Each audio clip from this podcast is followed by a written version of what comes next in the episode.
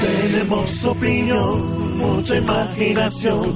La noticia está acá y el mejor buen humor.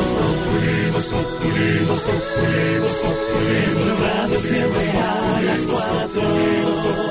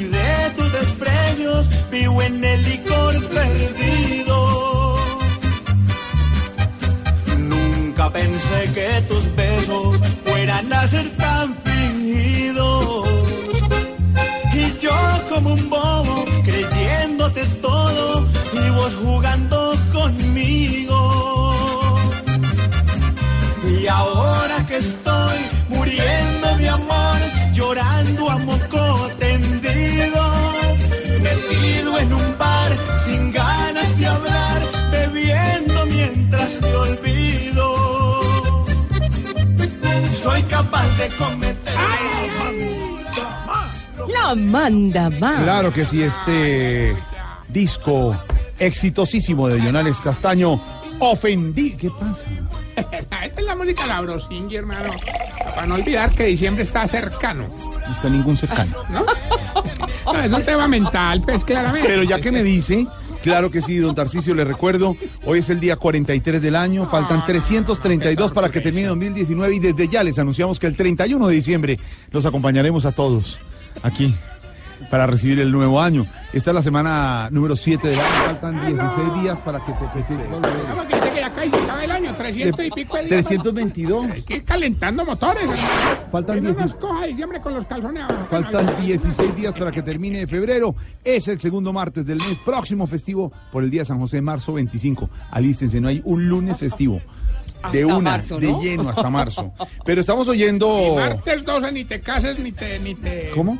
Martes 12. Tiene que ver. Hay que, hay que replantear, ¿no? Es una de las campañas que haremos en la alcaldía. Replantear esas, esas cábalas, esos agüeros que la gente tiene ahorita. No, no a rematear nada. Estamos oyendo a Jonathan Castaño ofendido. Súbale, manda más, súbale. Lo que digan me importa un pepino, porque estoy muy ofendido. Soy capaz de cometer una locura, lo que sea que me quite esta amargura. Digan me importa un pepino, porque estoy muy ofendido.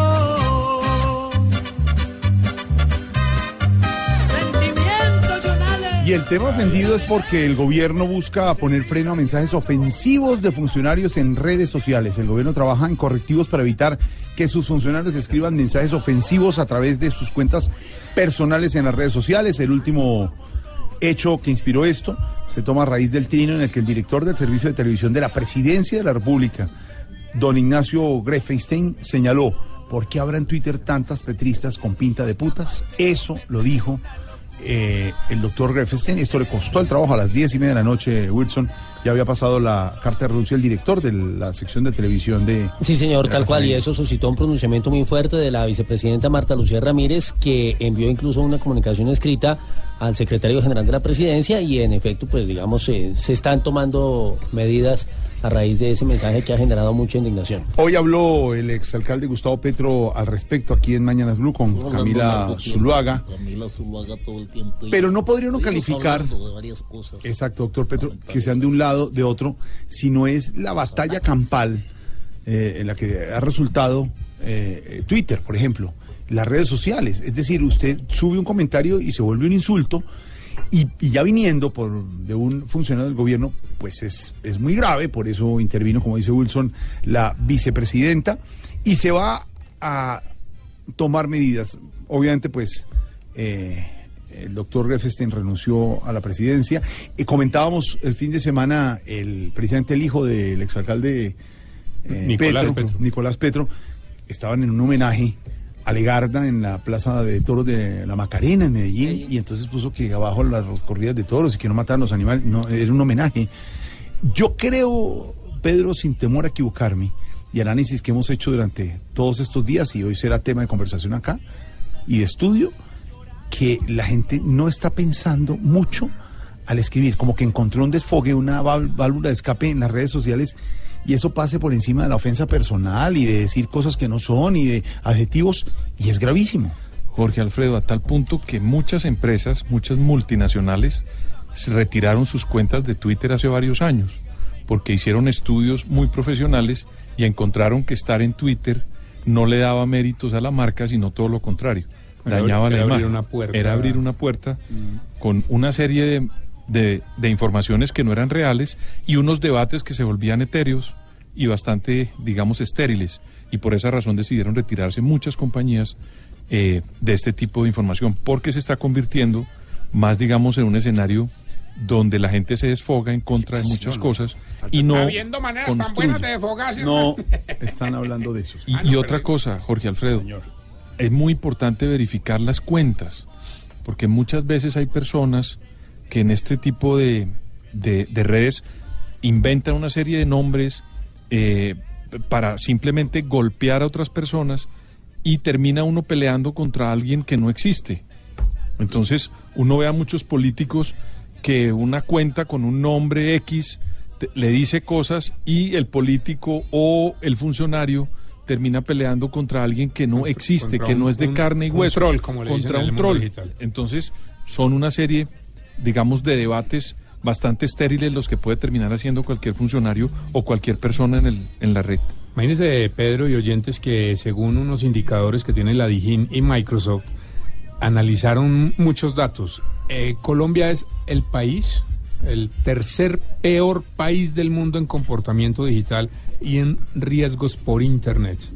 Sea, tenemos muy mal comportamiento en, int- en- en el tema digital. No es únicamente en Twitter. Usted, por ejemplo, en Instagram, una chica, una modelo pone una foto y usted se pone a leer los comentarios y uno dice, pero... terrible. O sea, que desocupe el de la gente, no tienen una vida y se tienen que meter a, a, Y- a y volver Diego, nada a la gente. A veces yo me pongo a pensar qué pasaría con esos comentarios que escriben en Twitter si la persona que lo escribe se encuentra de cara, digamos, eh, eh, personalmente, frente a frente, con la persona a la que le está escribiendo esta serie de mensajes. Yo a veces veo unos twitters que no, duda- no, duda- no dudaría que le podría terminar golpeando o pegando a la persona. Claramente. Eso es... Muy Eh, grave. y también, Jorge, el caso de nuestra de nuestra colega Ana Cristina Restrepo en el colombiano, que el señor Raúl Tamayo hizo una, una, una aseveración diciendo que ella era activista de la guerrilla. O sea, ya se rectificó y todo, pero, pero es que eh, la rectificación no tendrá la misma difusión del ataque. Nunca. No, no. ¿Sí o no? No, para nada. que- Por eso hoy el tema para nuestros oyentes, numeral, me ofende que, me ofende que el, el, eh, doctor Ignacio Grefestein a las diez y media de la noche entregó otro Twitter, la, otro tweet, como diría. Tweet, sí. Las instituciones están por encima de las personas. Ante los infortunados comentarios realizados en días pasados, he decidido retirarme de las labores que venía desempeñando en el área de televisión de la presidencia. Numeral para nuestros oyentes. Me ofende beber.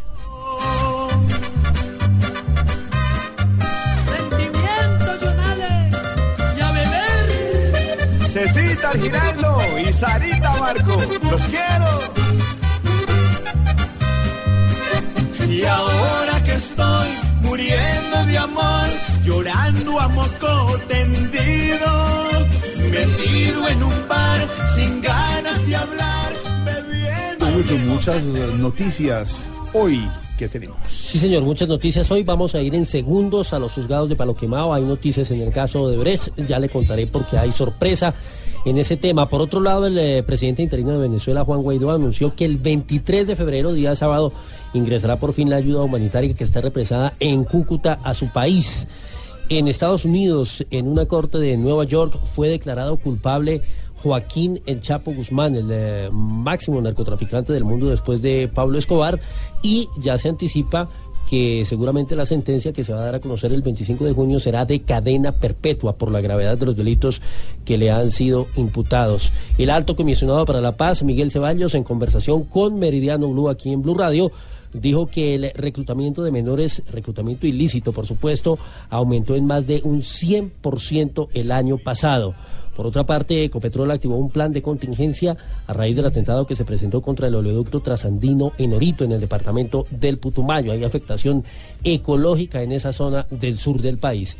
Y por supuesto, noticia a los deportes, porque hoy se corrió la primera etapa del Tour Colombia 2.1, que deja como líder a Rigoberto Urán y que agrupa a los ciclistas más importantes del mundo, incluido el británico Chris Froome, que está en nuestro país. Y ahora que estoy muriendo de amor, llorando a moco tendido, metido en un bar sin ganas de hablar, bebiendo 4.28. No, son- no. Ahora estoy tomando ahorita, estoy celebrating. ¿Sí, está aquí? Celebrating. Entonces, para que siga celebrating, aquí le tengo a la doctora Labia. Para sí. Sus consejos, doctora. Consejos sexuales, claro que sí. Hola, hola, hola, hola, hola a todos mis conejillos sexuales. Llegó doctor Labia para hablar de sexualidad. Así que paren oído que según el sexólogo brasilero Larry Capicha. ¿Cómo, cómo, cómo? Larry. ¿Cómo? Larry. ¿Se llama Larry? Sí, Larry. ¿Y el apellido? Capicha.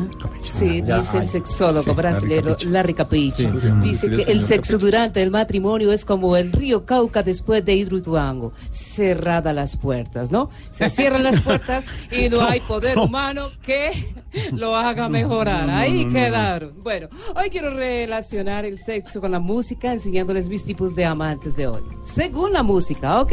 Voy con posición número uno. Y Por aquí está el amante Ricky Marty. Uno no sabe de qué género es. Oh, oh, oh, oh, oh. no, bueno, no. voy con posición No, no. número dos. Les presento al amante tipo salsa. Le gusta con varios pitos a la vez. Ah, ah, ah, ah. Voy con posición número tres. En esta posición les tengo al amante merengue. Dura tanto que toca hacer cambio de pareja. Uy, qué rica. Esa No, es la que ya, me gusta a mí. Qué rico. Bueno, ya, Esperanza. Voy con posición número cuatro. En esta última posición les tengo... Cuatro is. Eso, Aurorita, muy bien. Señorita. Y cuatro, Aurorita también le gusta en No, cuatro, no más. Bueno, bueno, ya, no se me metan en mi sección. Bueno, en esta última posición les tengo a la mate tipo heavy metal. Heavy metal. Heavy. Todo heavy metal. Bueno, toda la noche boleando cabeza. Ah, ah, ah, ah. Bueno, ya, esto fue todo por hoy.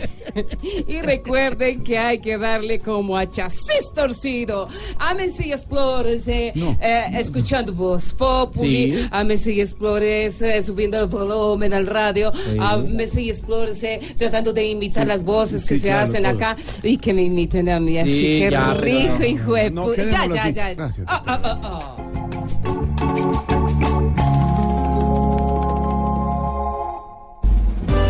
Estás escuchando Voz Populi.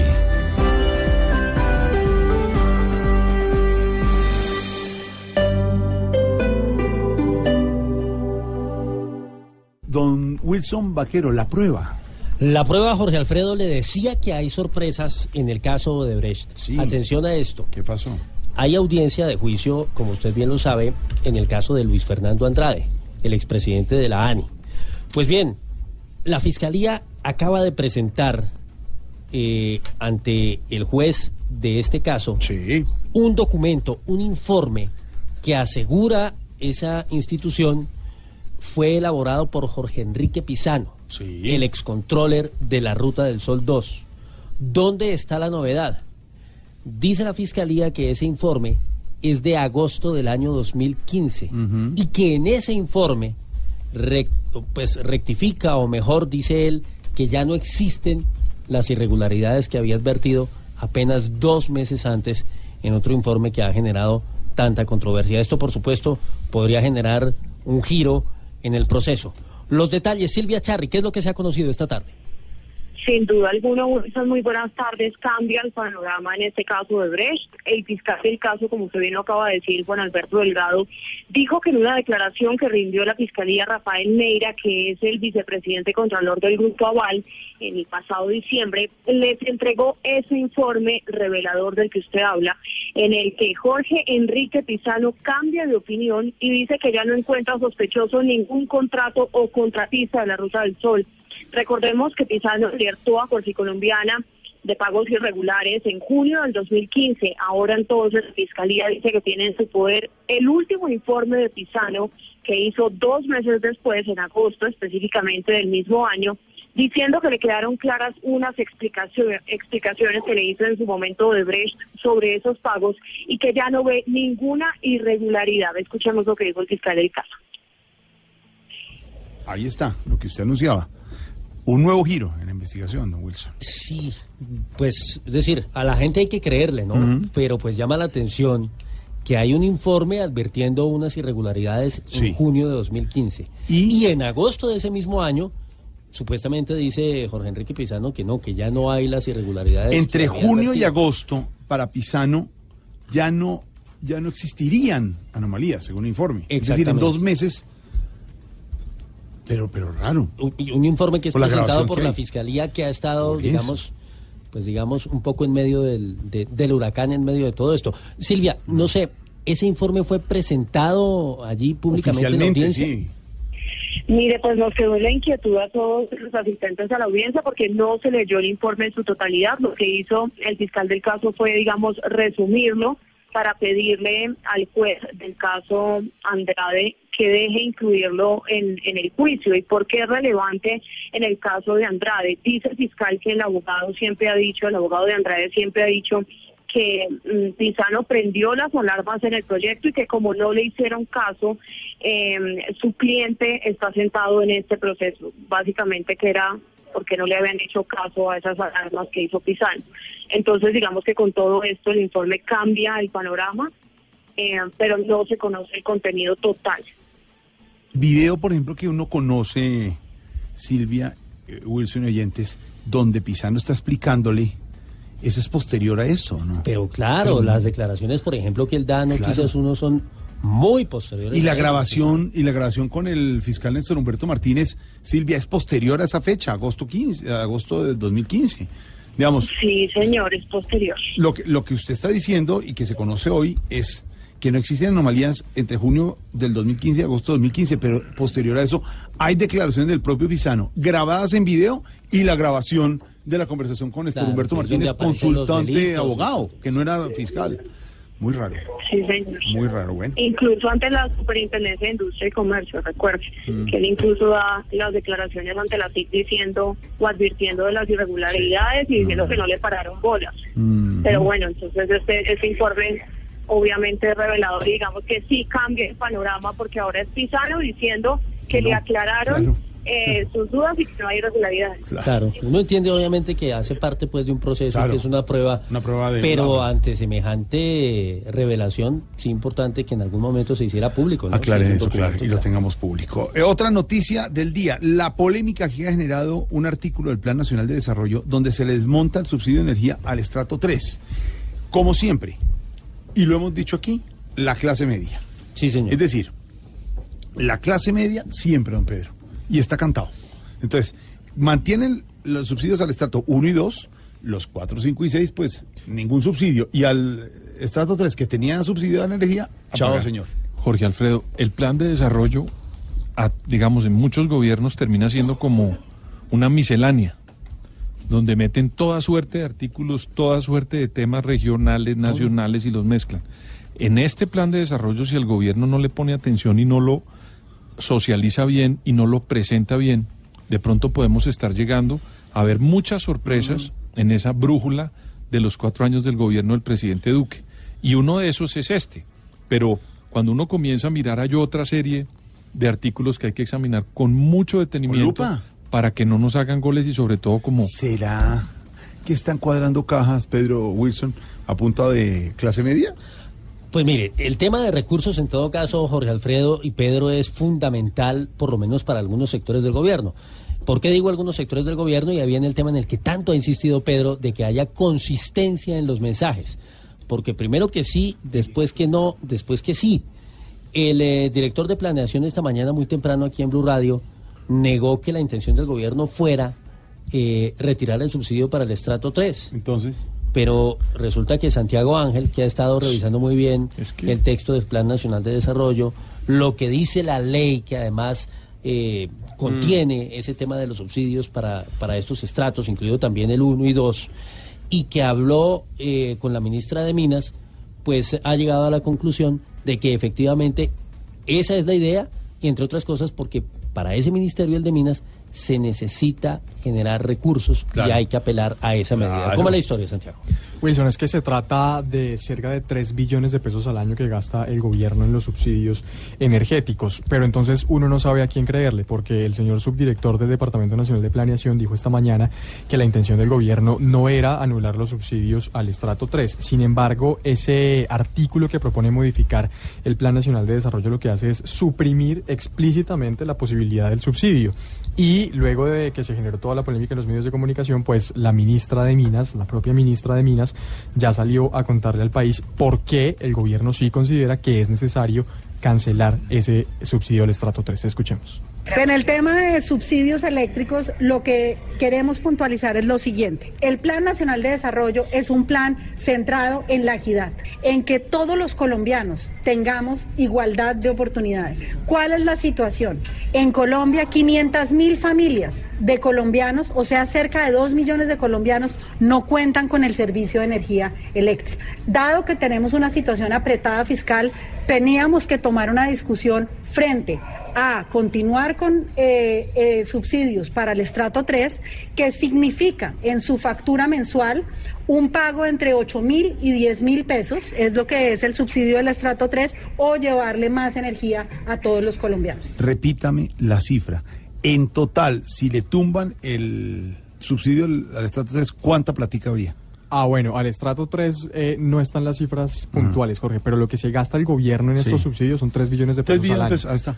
Estratos O sea que- 1, 2 y 3. Supo- vámonos por, por lo bajito. Supongamos que fuera un billón. Con los 450 mil pesos que según el director del DANE eh, hace parte una persona de clase media, de ahí le toca sacar también para pagar la energía. Eh, si nosotros estamos haciendo estudios eh, más o menos de cuánto tiene que tener una persona eh, para poder subsistir y poder pagar todos sus... eh, entonces, si tenemos, por ejemplo, el estatus 3, que es la persona que está, puede pagar más o menos entre 1.500 y 1.800 pesos vatios. Es más o menos eso, gracias, director. No entendimos nada. Ay, Santiago, esa es la platica. Está cuadrando caja a propósito de, de- de- de la clase media.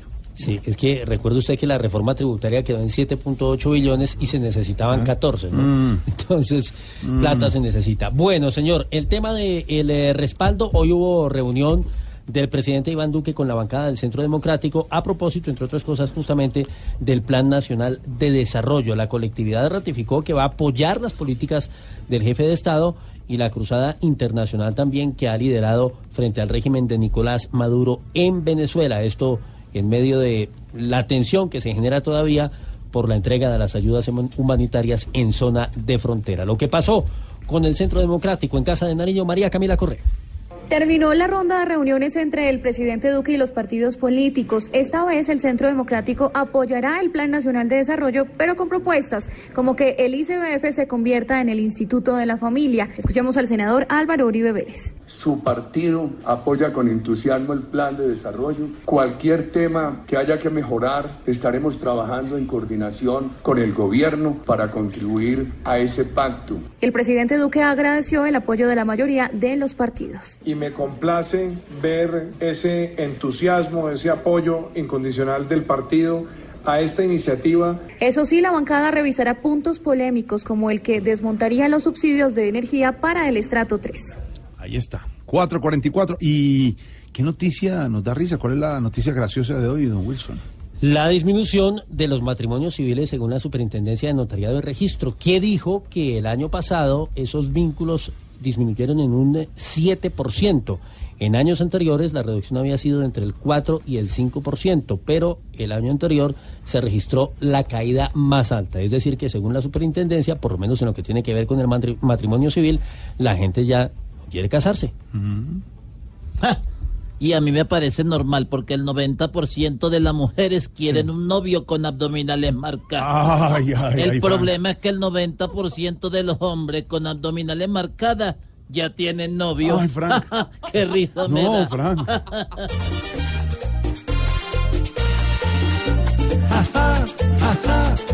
Qué risa nos da que el matrimonio a muchos les siga siendo pipla.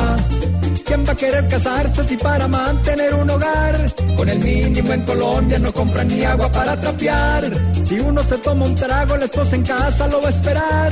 Con calzones como de un tigre, pero con rabia de un jaguar. Ja, ja, ja, ja, ja, que risa nos da que el matrimonio a muchos les siga siendo fliplar. Aquel hombre se casa, pero tal vez no sabe que de su chapa nueva todos tienen la llave. Ja, ja, ja. Hay muchos que hoy se casan y cuando van a hacer el amor dicen que en la espalda y en la cabeza tienen dolor. La comida de la casa es para muchos de lo mejor, aunque si es a domicilio de pronto tiene mejor sabor. Ja, ja, ja, ja, ja, ja, que risa nos da que el matrimonio a muchos les siga siendo. Voz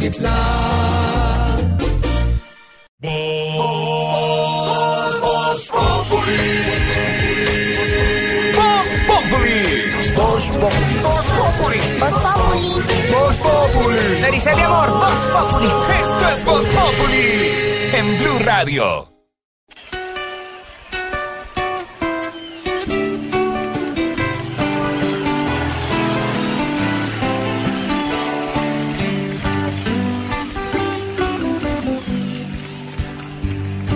Que el maquillaje no apague tu risa.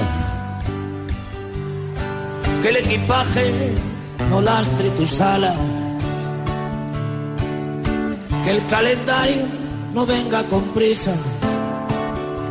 Que el diccionario detenga las balas. Que las persianas corrijan la aurora. Que gane el quiero la guerra del puedo. Que los que esperan no cuenten las horas. Que los que matan se mueran de miedo. Que el fin del mundo te pille bailando. Que el escenario te tiña las canas. Que nunca sepas ni cómo ni cuándo ni ciento volando, ni ayer ni mañana. Que el corazón no se pase de moda, que los otoños me dolen la piel, que cada noche sea noche de boda, que no se ponga La manda No, más. no, ¿No? No, no. Amor estéreo. No, tampoco. Olímpica No, nada de eso. Nada de eso. Este es el maestro Joaquín Sabina. Y mire a quién, las caras que le hizo don Diego Briceño. Creo que es el sabinamónomo más grande que existe en Colombia. ¿no? Ojalá, ojalá. Eh, tiene una, Experto frase, una frase en esa canción que resume todo lo que queremos decir hoy en su cumpleaños número 70. Y es que, de verdad, que todas las noches sean noches de boda. Es que Joaquín Sabina para, para el mercado hispano de la música fue una revolución porque era atípico. Que cuando se inició una voz rara, unas letras muy, muy poéticas, mientras en España se, se hablaba mucho de la nueva ola, de la movida de, lo- de la música de los años 60, y llega este hombre con sus influencias de rock, estuvo exiliado en Londres, y llega bien influenciado por el rock a hacer una vaina rarísima, y hoy en día es tal vez el, el cantante eh, de habla hispana, el cantautor de habla hispana más reconocido, eh, con muchos problemas de salud, eh, el año pasado tuvo que cancelar una gira y no se ha recuperado, no ha vuelto a hacer giras. Joaquín Sabina, esperamos que el flaco, como le dicen todos sus seguidores de cariño, eh, se recupere muy pronto, sigue viviendo en Madrid por el momento, hoy está cumpliendo 70 años y le voy a hacer una recomendación a la gente que le gusta a Joaquín A ver, Sabina. señor, nos gusta. No solamente la música de Joaquín Sabina, busquen, debe estar en internet, los sonetos de Joaquín Sabina. Sonetos de Joaquín Y es libros. Poeta. No, los libros de Joaquín son maravillosos. impresionante. Joaquín Sabina. ¡Feliz cumpleaños! Feliz cumpleaños número Él no 70. nos oye. Allá- sí, nos puede oír. BlueRadio.com, allá en España también. Claro, nos oye. Sabina, feliz cumpleaños. no se pase de moda. Que los otoños me dolen la piel. Que cada noche sea noche de boda. Que no se ponga la luna de miel. Que todas las noches sean noches de boda, que todas las lunas sean lunas de miel. Hashtag del día para todos nuestros oyentes. Me ofende que, y esto tiene que ver con las redes, lo que está pasando en Twitter y en las redes, los insultos, las vaciadas, las ofensas. Hermano, está bien opinar, pero el adjetivo, tenga cuidado con el adjetivo, tenga cuidado con la ofensa. Usted puede permitir saber y conocer que otra persona piense diferente a usted. Eso no, no lo tiene que volver Y que haya tolerancia, Jorge. Pero por ¿qué le- Dios. ¿Sabe Óigame. La, la frase o la palabra Sí. clave en el manejo de redes sociales se llama sea responsable con lo que publica. Porque muchas veces, estoy seguro Sí. que al señor Ignacio le pasó, publicó en un momento de, de- de- le pareció divertido. Piense bien que eso que usted está eh, escribiendo puede ser malinterpretado, porque pues usted no puede ponerle a un Twitter entonación, ni poner que es que yo quería hacer un... No Yo- puede explicarlo. Diego, insisto en la recomendación de un político que siempre dice, escriba el tweet, guárdelo una hora, vuelva a leer y ahí decide si lo publica. Hermano, Ah, mi- ya que vinagre, Peter, ya que vinagre. Hermano, mi papá decía, cuenta hasta 10. Sí. Antes de decirlo. Y tú sabías. Y el poder- A mí también me decía eso No. mi papá y ¿Y qué? ¿Cómo contaba? llegaba Maduro? hasta seis nomás. Pero es que No usted, sabía. usted cuenta hasta 10 y posiblemente no dice lo que está pensando. Mire, nos llega y me autoriza a decirlo una de nuestras oyentes, Diana Andrade, muy amiga de nuestro compañero de la Universidad Daniel Rincón. Ellos son taurinos.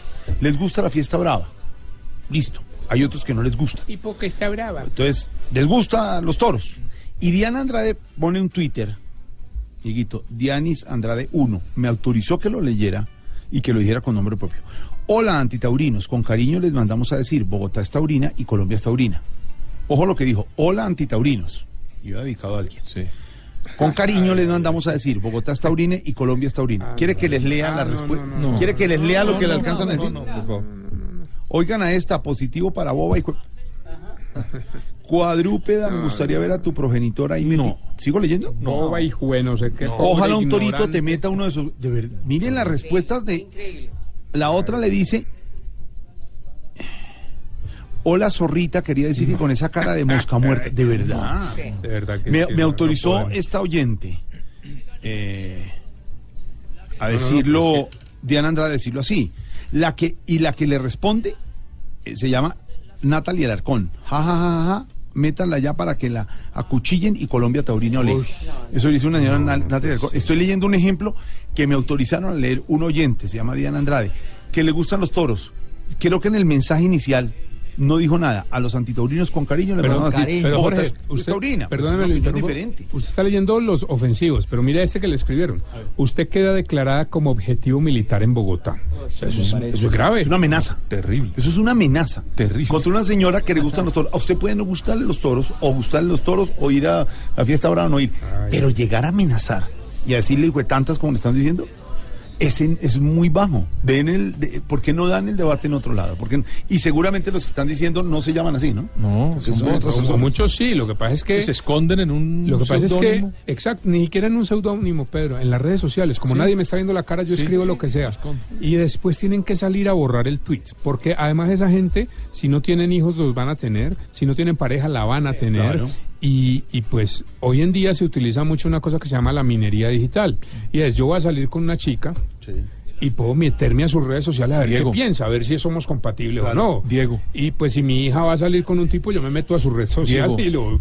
digo, Las grandes compañías y las multinacionales, cuando hacen el scouting de estar Mm, buscando están trabajadores, claro. tienen programas, Jorge Alfredo, para No, revisar no, no, no, no. qué las personas han escrito, qué han dicho en Facebook. Todo esto es para que las personas sepan que hoy la vida privada, la pública y la secreta, casi que es el, la línea para "Ah, pero que diferenciar no es muy corta. contrata nadie. No, para usted no. O- Pero o- otro tienen, que- Jorge o- Alfredo, que tener, las personas tienen que entender que el mundo cambió desde el 2007 y todas las cosas que escriben ahí hacen parte de un perfil. Mire, mire lo que pasó en Medellín con el tema del fútbol, Jorge. Mm. Un yo no sé mucho de este tema, pero lo que le entendí a mis compañeros de los deportivos, hay un jugador argentino del Nacional y hay un jugador de argentino del Medellín. Y, y el señor argentino de Nacional iba caminando con su esposa y su hijo y un señor desde un carro graba el video donde lo insulta y le dice, "Te no sé qué, que no hables más del de Medellín, que no me sé el nombre. Debe ser Cano. De Cano, eso. Y le, y le, y le graba el video. Eh, Yo voy en el carro y voy a insultar al argentino y grabo mi video Insultando. insultándolo. Favor. El tipo con su esposa y su hijo. Y el tipo muy decente le levanta el dedo en señal de ok, todo bien. Pero hoy salió, No, a, no, decir- no, hoy no, salió a dar una rueda de prensa, a dar una explicación. De, yo ¿A dónde nunca hablé mal de Cano, yo simplemente hice un comentario. O sea, por Llamado por desde esta tribuna y de estos micrófonos. Tolerancia y tranquilidad a Diana Andrade, que está muerta el susto. Tranquila, Dianita. Tranquila, Diana, la entendemos. Usted tiene derecho a que le guste o no la fiesta brava. Puede, pueden hacer debate en otras instancias. Les, les Si prestamos no le si quieren- la fiesta brava, que vaya buen genio. Les prestamos y les abrimos esta tribuna de Blue Radio si quieren hacer el debate aquí. Claro. Pero con decencia y con altura. No hay derecho. Que el maquillaje no apague tu risa. Que el equipaje no lastre tus alas. Que El secreto, como nos dijo el padre Lina el otro día, puede pensar, ¿eh? Piensa ¿Eh? diferente, tarea, sé tolerante. ¿Eh? Bueno, nuestro hashtag del día a propósito, ¿me ofende qué? ¿Me ofende qué, Malú? ¿Me ofende qué? A ver, George, me ofende que la gente no pueda hablar sin reírse. Ay, Malucita divina. Profesor. Ravioli. Jorge, ¿cómo estás? Bien, profesor. Eh, no te conviene mucho mi respuesta, pero te la voy a dar. Ay, Me ay, ofende que Santa Fe esté en la cola, esté de último, un equipo campeón de Copa Suramericana no puede estar de último en la Gracias, tabla. profe, gracias, profe. ¿Puedo Estamos- seguir? No, con eso tenemos, gracias, profe. Ex procurador Ordóñez, ¿cómo le va? ¿Me ofende qué? Buenas tardes, Jorge. Gloria al Padre, al Hijo y al Espíritu Santo. Amén. Amén. Mire, me ofende que me lleguen al celular videos de viejas en peloto. Pero más me ofende Sí. que no me llegue el celular de las viejas en peloto. No, no, no, el procurador, exalcalde Petro, ¿cómo le va? ¿Me ofende qué? Muy buenas tardes. Buenas tardes. ¿Cómo están ustedes? Bien, bien. Me ofende que tergiversen las informaciones y que salgan a decir cosas que se salen de contexto Mm. y que utilizan cosas diferentes para decir cosas que están pasando en otro lado. ¿Y esa bolsa? Eh, les traje aquí estos manis Ah, perdón. para que vayan consumiendo. Gracias, señor. Expresidente Uribe, senador, ¿cómo le va? ¿Me ofende qué? Jorge, por Dios. Me ofende que la gente no le dé la razón al que la tiene. O sea, a mí. No, no, pero así sí es muy sobado. Aurorita. Doctor. ¿Cómo le va, Aurorita? Pues será bien, Jorge. ¿Me ofende qué? Me ofende que el, pan, que el pan de 100 ya valga 150. Sí, ha subido, ¿no? Eh, qué ¿El blandito o el...? El blandito. El blandito, el Porque blandito. mira que yo con lo No, no, no muestre no eso, por favor. perro. No, no, Rigo, Rigo, campeón, Rigo. Hola Jorge, te habla Rigoberto Urán, eh, soy líder del Tour Colombia y yo gané la contrarreloj por equipos. Mm, ¿Cómo le va, Rigo? ¿Me ofende qué? Me ofende que Froome no haya sido capaz de seguirme eh, la velocidad que yo hice eh, en la contrarreloj y voy a llevar esta etapa y me lo voy a ganar. ¿Y cómo va- sabe que se la va a ganar? ¿Yo qué vas a ver, huevón? No, Luchito, Lucho, Lucho, Lucho, ¿cómo va, Lucho? Sí, señor, muy buenas tardes, don Jorge. Feliz con esa serie, Sí, muy buen rating. cómo no. Eh, Yo- me ofende que el protagonista tenga más dientes que el original. no, ti- no, sí sí, tiene. yo- Le falta uno. Yo soy lo que se llama un tridente, ¿no? ¿Me ofende qué? Jorge, y la Ah. mía, hermano, de verdad, verdad, me ofende que ustedes me censuren, hermano, la alegría. Yo tratando de imprimirle a este pueblo alegría, que celebremos por todo. qué tómese hablan? ese. No, mire, trago. ese No, ese es bueno, para que salga escopetoncito en el noti. ¿Qué pasa? Tan abusivo. Ah, me ofende la intolerancia de la gente que no sabe respetar a los demás. Y dentro de mi gracias a mi grupo de asesores, ¿Quiénes son? Pedro, Pedro Viero, Álvaro Forero, Felipe Zuleta, No, Jorge Vargas. quiero decir que ninguno de los tres está en esa campaña. parte de la estrategia, se llama Ghost Asesores. ¿Cómo, cómo? Ghost Asesores. Asesores. Eh, a ver, Fantasmales. eh, eh, en, la la, sombra. en la literatura se utiliza mucho el término ghost cuando contratan a un man que no es conocido para que escriba un libro, como por ejemplo, La memoria de Jorge Alfredo Vargas, la escribe otro güetas por ahí que es un no, ghost. pero- Entonces, es un grupo de asesores ghost. Ya, no más, señor. No quieren verse, porque Sí, lo que vamos a hacer es llevarle alegría a la gente No y más. democratizar las redes Sí, sociales. homenaje a Joaquín Sabina, 70 años, maestro Sabina. de la esquina. Que el corazón no se pase de moda. otoños te doren la piel. Que cada noche sea noche de boda, que no se ponga la luna de miel. Que todas las noches sean noches de boda, que todas las lunas sean lunas de miel. A propósito del tema de hoy, de las redes sociales, de los mensajes ofensivos, anunció el Partido Liberal, el expresidente César Gaviria, a propósito del polémico trino del ahora ex jefe de la televisión de la Casa de Nariño, Ignacio Greffenstein, quien renunció a su cargo tras estar en el ojo del huracán por un mensaje ofensivo publicado en Twitter. Dice Gaviria, jefe único del liberalismo, cualquier miembro de la colectividad que insulte a través de redes sociales será sancionado, incluso con la expulsión del partido. ¿Cómo así, María Camila Roa? Muy buenas tardes a todos los oyentes de Voz Populi. Hay que decir que el Partido Liberal se ha enfocado en los últimos días en demostrar cómo el gobierno debería corregir sus errores que tanto han sido criticados en redes sociales. En este caso del polémico trino del ahora ex jefe de televisión de Casa de Nariño, Ignacio Greffenstein, el presidente César Gaviria publicó a través de las redes del Partido Liberal un video donde asegura lo siguiente. El jefe del Partido Liberal, el expresidente César Gaviria, prohibió rotundamente pagar bodegas, bots, comprar seguidores e insultar incluso desde las redes del Partido Liberal y enfatizó, entre comillas, si veo algún proceder de esos, el que lo haga se va del partido. Hashtag no pagues insultos en redes corrupto, demostrando así su total rechazo a este episodio. Así de claro, don Pedro, sanción al del Partido Liberal que ofenda las redes. Pues por lo así. menos hay un jefe que está ya reaccionando para evitar que sigan en esa pelotera, tuitera, muchos actores de la política colombiana, sobre todo el Partido Liberal. Alguien me dijo en estos días, una señora amiga nuestra, yo sí a mi hija le tengo prohibido que vea televisión. No prendemos el televisor. Le dije, ¿y celular? Ah, no sé si ve pegada. Es peor. Hizo mucho. Sí. ¿Y por, Digamos. qué, ¿Y por qué mejor no? Digamos, de verdad. ¿Por qué mejor no le enseña, digamos? Por favor. Ay, ay, ay, qué cosas. Don eh, Wilson Vaquero, la noticia sigue estando en la frontera, la noticia sigue siendo Venezuela, pero las historias de esos venezolanos, de esos colombianos también, lo que está pasando en la frontera, lo que está pasando en Venezuela, es lo que resaltamos en estas crónicas especiales de Blue Radio.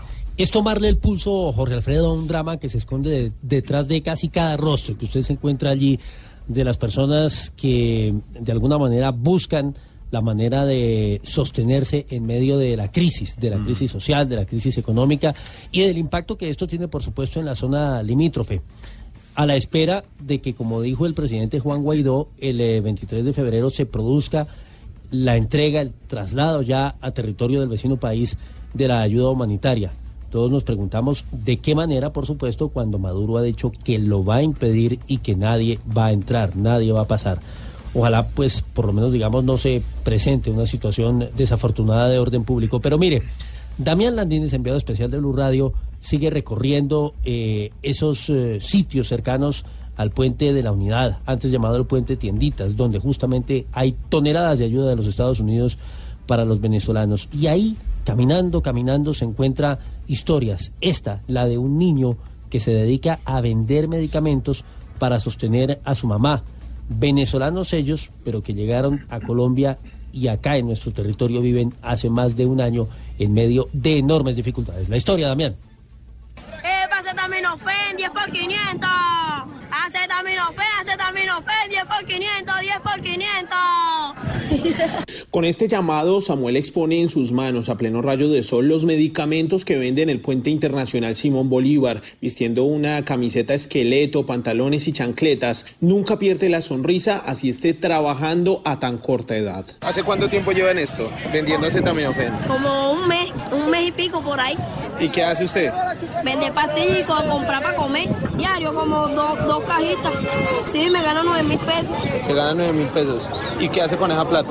Se la di a mi mamá para que compre comida. El niño de tan solo 10 años manifiesta que extraña de Venezuela a su papá y hermana, pero sobre todo la comida. Por eso espera que en un futuro cercano pueda regresar a su país natal y cenar junto a su familia. Señor, gracias. Historias, historias en la frontera, historias que tienen que ver con venezolanos que siguen sufriendo mu- muchísimo y que son también ejemplo de vida, don Dieguito. Y usted hablando de historia, usted sabe que una fecha como hoy, 12 de febrero, también nació uno de los presidentes más importantes de Estados Unidos.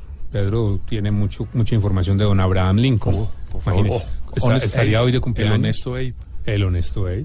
Y en precisamente... Washington, ¿cuántas fotos se tomó? En el momento de- cuando vivió en Washington, ¿cuántas fotos se tomó en el monumento de Abraham Jorge Lincoln? Alfredo, pero ¿sabe qué? Lo más lindo era ir a leer la oración a Gettysburg, que es un- Sí, una cosa señor. muy linda, que está ahí, y por supuesto la escribió él, pero la vida de este hombre es una Pues vida siempre muy, muy- interesante porque contra todo, pasaba todos los días en contra todo hizo una de las transformaciones más grandes de los Estados Unidos, que fue eliminar la esclavitud y acabar una guerra. Eso, eso lo hace y lo hizo grande en Estados Unidos lo de la esclavitud. Inmenso, ¿no? inmenso. Y era un gran abogado y un hombre muy Yo también honesto, estoy transformando. Venezuela. ¿Ah, sí? Claro, por eso me tocó sacar a la gente mientras reconstruimos. ¿Qué le pasa? Y Ciérreme, yo- mira, don Abraham la palabra, era un hombre honesto. El honesto. Y precisamente para hablarnos de él, pues qué mejor que una experta, profe Cabal. Ah. Eh, ¿Usted sabe de, de lo que estamos hablando? ¿De quién estamos hablando? Pero claro, Abraham Lincoln fue el abuelo de uno de los actores más famosos de este país, Lincoln Palomeque. No, no, Estudien, vago. No, no, no, le, le aclaramos lo que estábamos contando. Abraham Lincoln fue el presidente número 16 de los Estados Unidos de América. No, no, no, no, no, no. Los presidentes de Estados Unidos han sido otros. Es más, los pobres de Bogotá se identifican mucho con tres de los presidentes de Estados Unidos. Les encanta rumbear en Kennedy. No saben qué es tomarse un Chivas Reagan y solo montan en Bush. No sean bestias, no, partida bueno. de mamertos, No, no, no, nos tiene que insultar. No estamos en redes. Pero al, al menos yo pues veo que usted sabe algo de la historia de Estados Unidos. Eso me parece bien. Sí, y sé más todavía. Por ejemplo, el actual presidente de Estados Unidos también es una mezcla de varios presidentes. ¿Así? Se apellida Trump, maneja a Duque y con todo lo que dice Maduro se pone Putin. Ilústrense, burros, por favor. doctora Cabal, no. No. nos tiene que, no nos tiene que insultar. ¿Qué, qué más sabe ya que usted sabe tanto entonces, Bueno, ya Cabal? que me dan la oportunidad, eh, a ver qué les digo. Otro dato curioso de los presidentes de los Estados Unidos es el de Bill Clinton. Sí. Fue el creador de la orquesta más mamona que ha existido y que ha vivido. La Filar Mónica Lewinsky. No, Estuvo no, bien no, vago. no, no. Por favor, pero ¿por qué me llaman? No, no, no, no. Muchas gracias, doctora Y además se atreve a salir, se atreve a salir en televisión, porque además aparece dando ahora clases de inglés, además de historia, los domingos a las 10 de la noche en Voz Populi. TV. TV. Voz Populi TV, Voz Populi TV. Aquí el humor crea Ojalá que no sea solo tilín, tilín, pues seremos los jueces cuando estén en el ring. Voz Populi TV, Voz Populi TV, Voz Populi TV, Voz Populi TV. Llegó Juanito Preguntón a Voz Populi. Juanito preguntaba con deseos de saber las cosas que en Colombia no podía comprender. Juanito, a tus preguntas damos hoy contestación para que así la gente también tenga información. Pam, pam, yo quiero información, pero hoy voy a cambiar de tío. Le voy a preguntar a mi tío Pedro Pibero. Dígame, Juanito.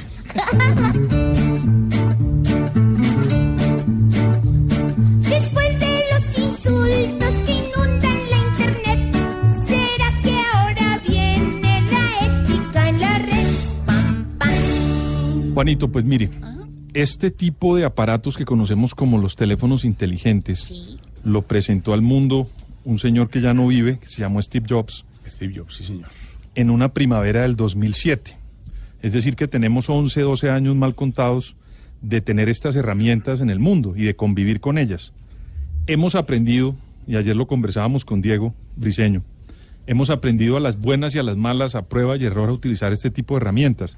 Ninguno de los que utiliza los teléfonos inteligentes sabía a qué, se- a qué- a qué nos íbamos a enfrentar en estos 12 años, Jorge Alfredo.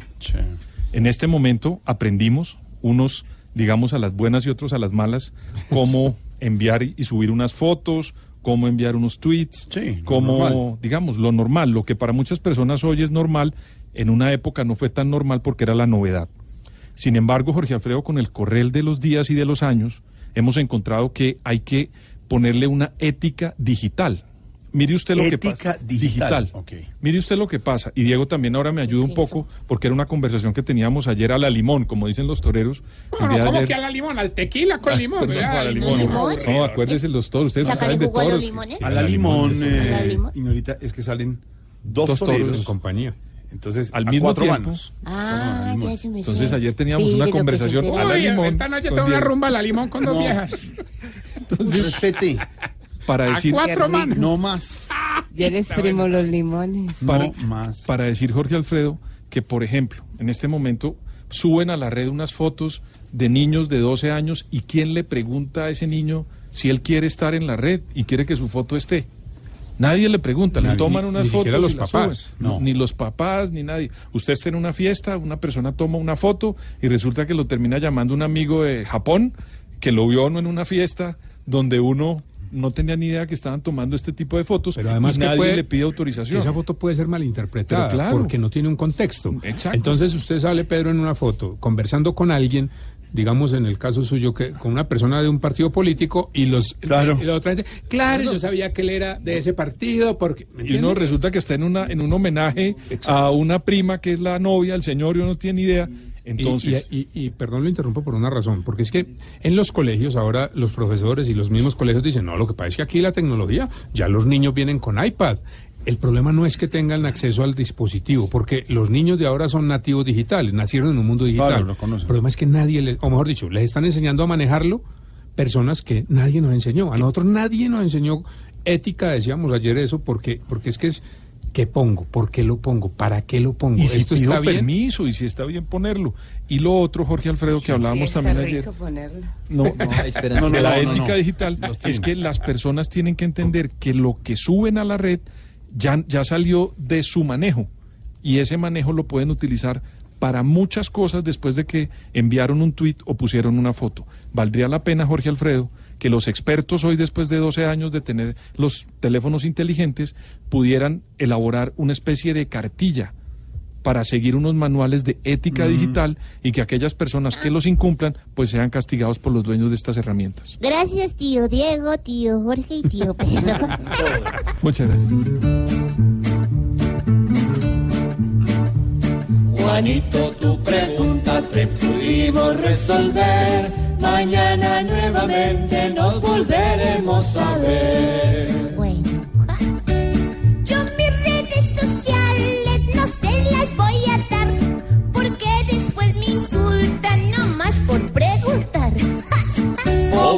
Juanito preguntón, siempre buscando explicación. Solo Blue Radio le dará contestación. Me está escribiendo Marcelo Liberini, que claro, es que es un debate grandísimo. Claro, porque vicepresidente digital de es Caracol que Televisión, Si la ética digital va a ser igual a la ética analógica, estamos jodidos. Claro, claro, por eso hay que buscar las personas que durante este tiempo conocen a fondo para ponerle una ética digital a eso.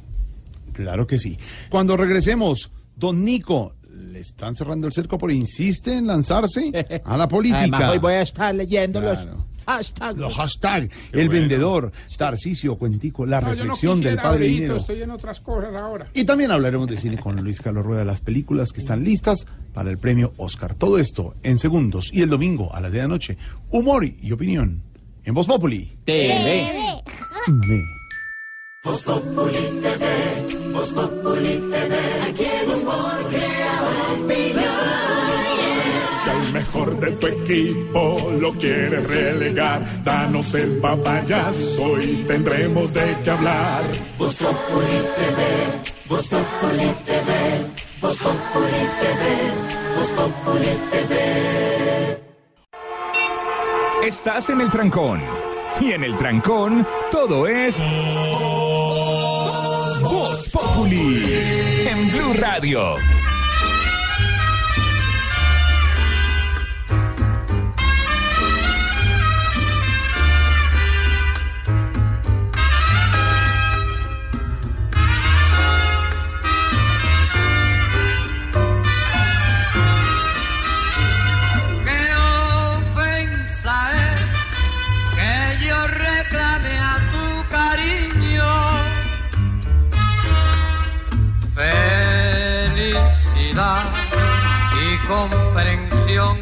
Nuestras vidas. Temo el pensar que fueran turbias tus caricias y en otro amor se fuera parte de tu vida. Se me agota lentamente la existencia duda que destruye mi razón y me pregunto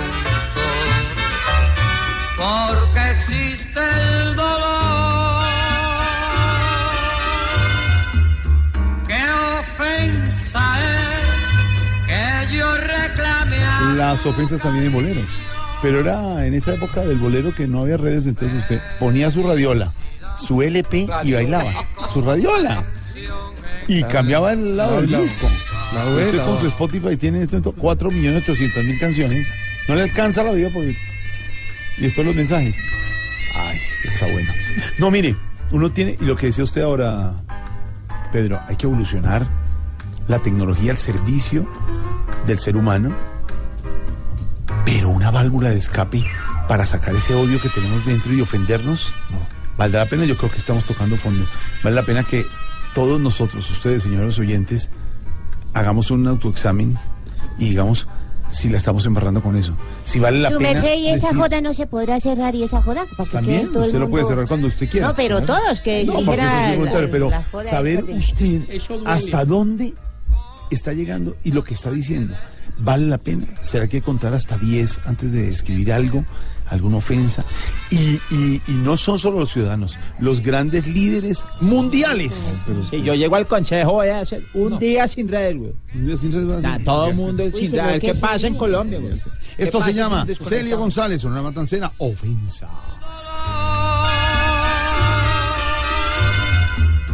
¿Qué ofensa es que yo reclame a estoy de acuerdo. ¿Qué pasa? El autoexamen duele. No, no, un auto. Porque no, mira que lo ponen a No, uno no, en la Aurorita, plena. no, no se abra ahí. Aurorita, hablo de autoexamen, una autoevaluación de nosotros, los que escribimos en redes sociales. Ah, perdón. A ver si lo que estamos diciendo, los adjetivos y las. Autoexamen, no. Ahora hay que hacerse el autoexamen. Yo me hice usted el razón. autoexamen esta Usted se lo hizo también. Yo por eso tengo este celular Pero ese, que ese- no tiene... ese, no Ay, que a viejo le sirve se le dañó No, la se va a linterna. dañar. Se le dañó la No, no, linterna. ve. no, no, ofensa. Celio González, son una matancera en Blue Radio.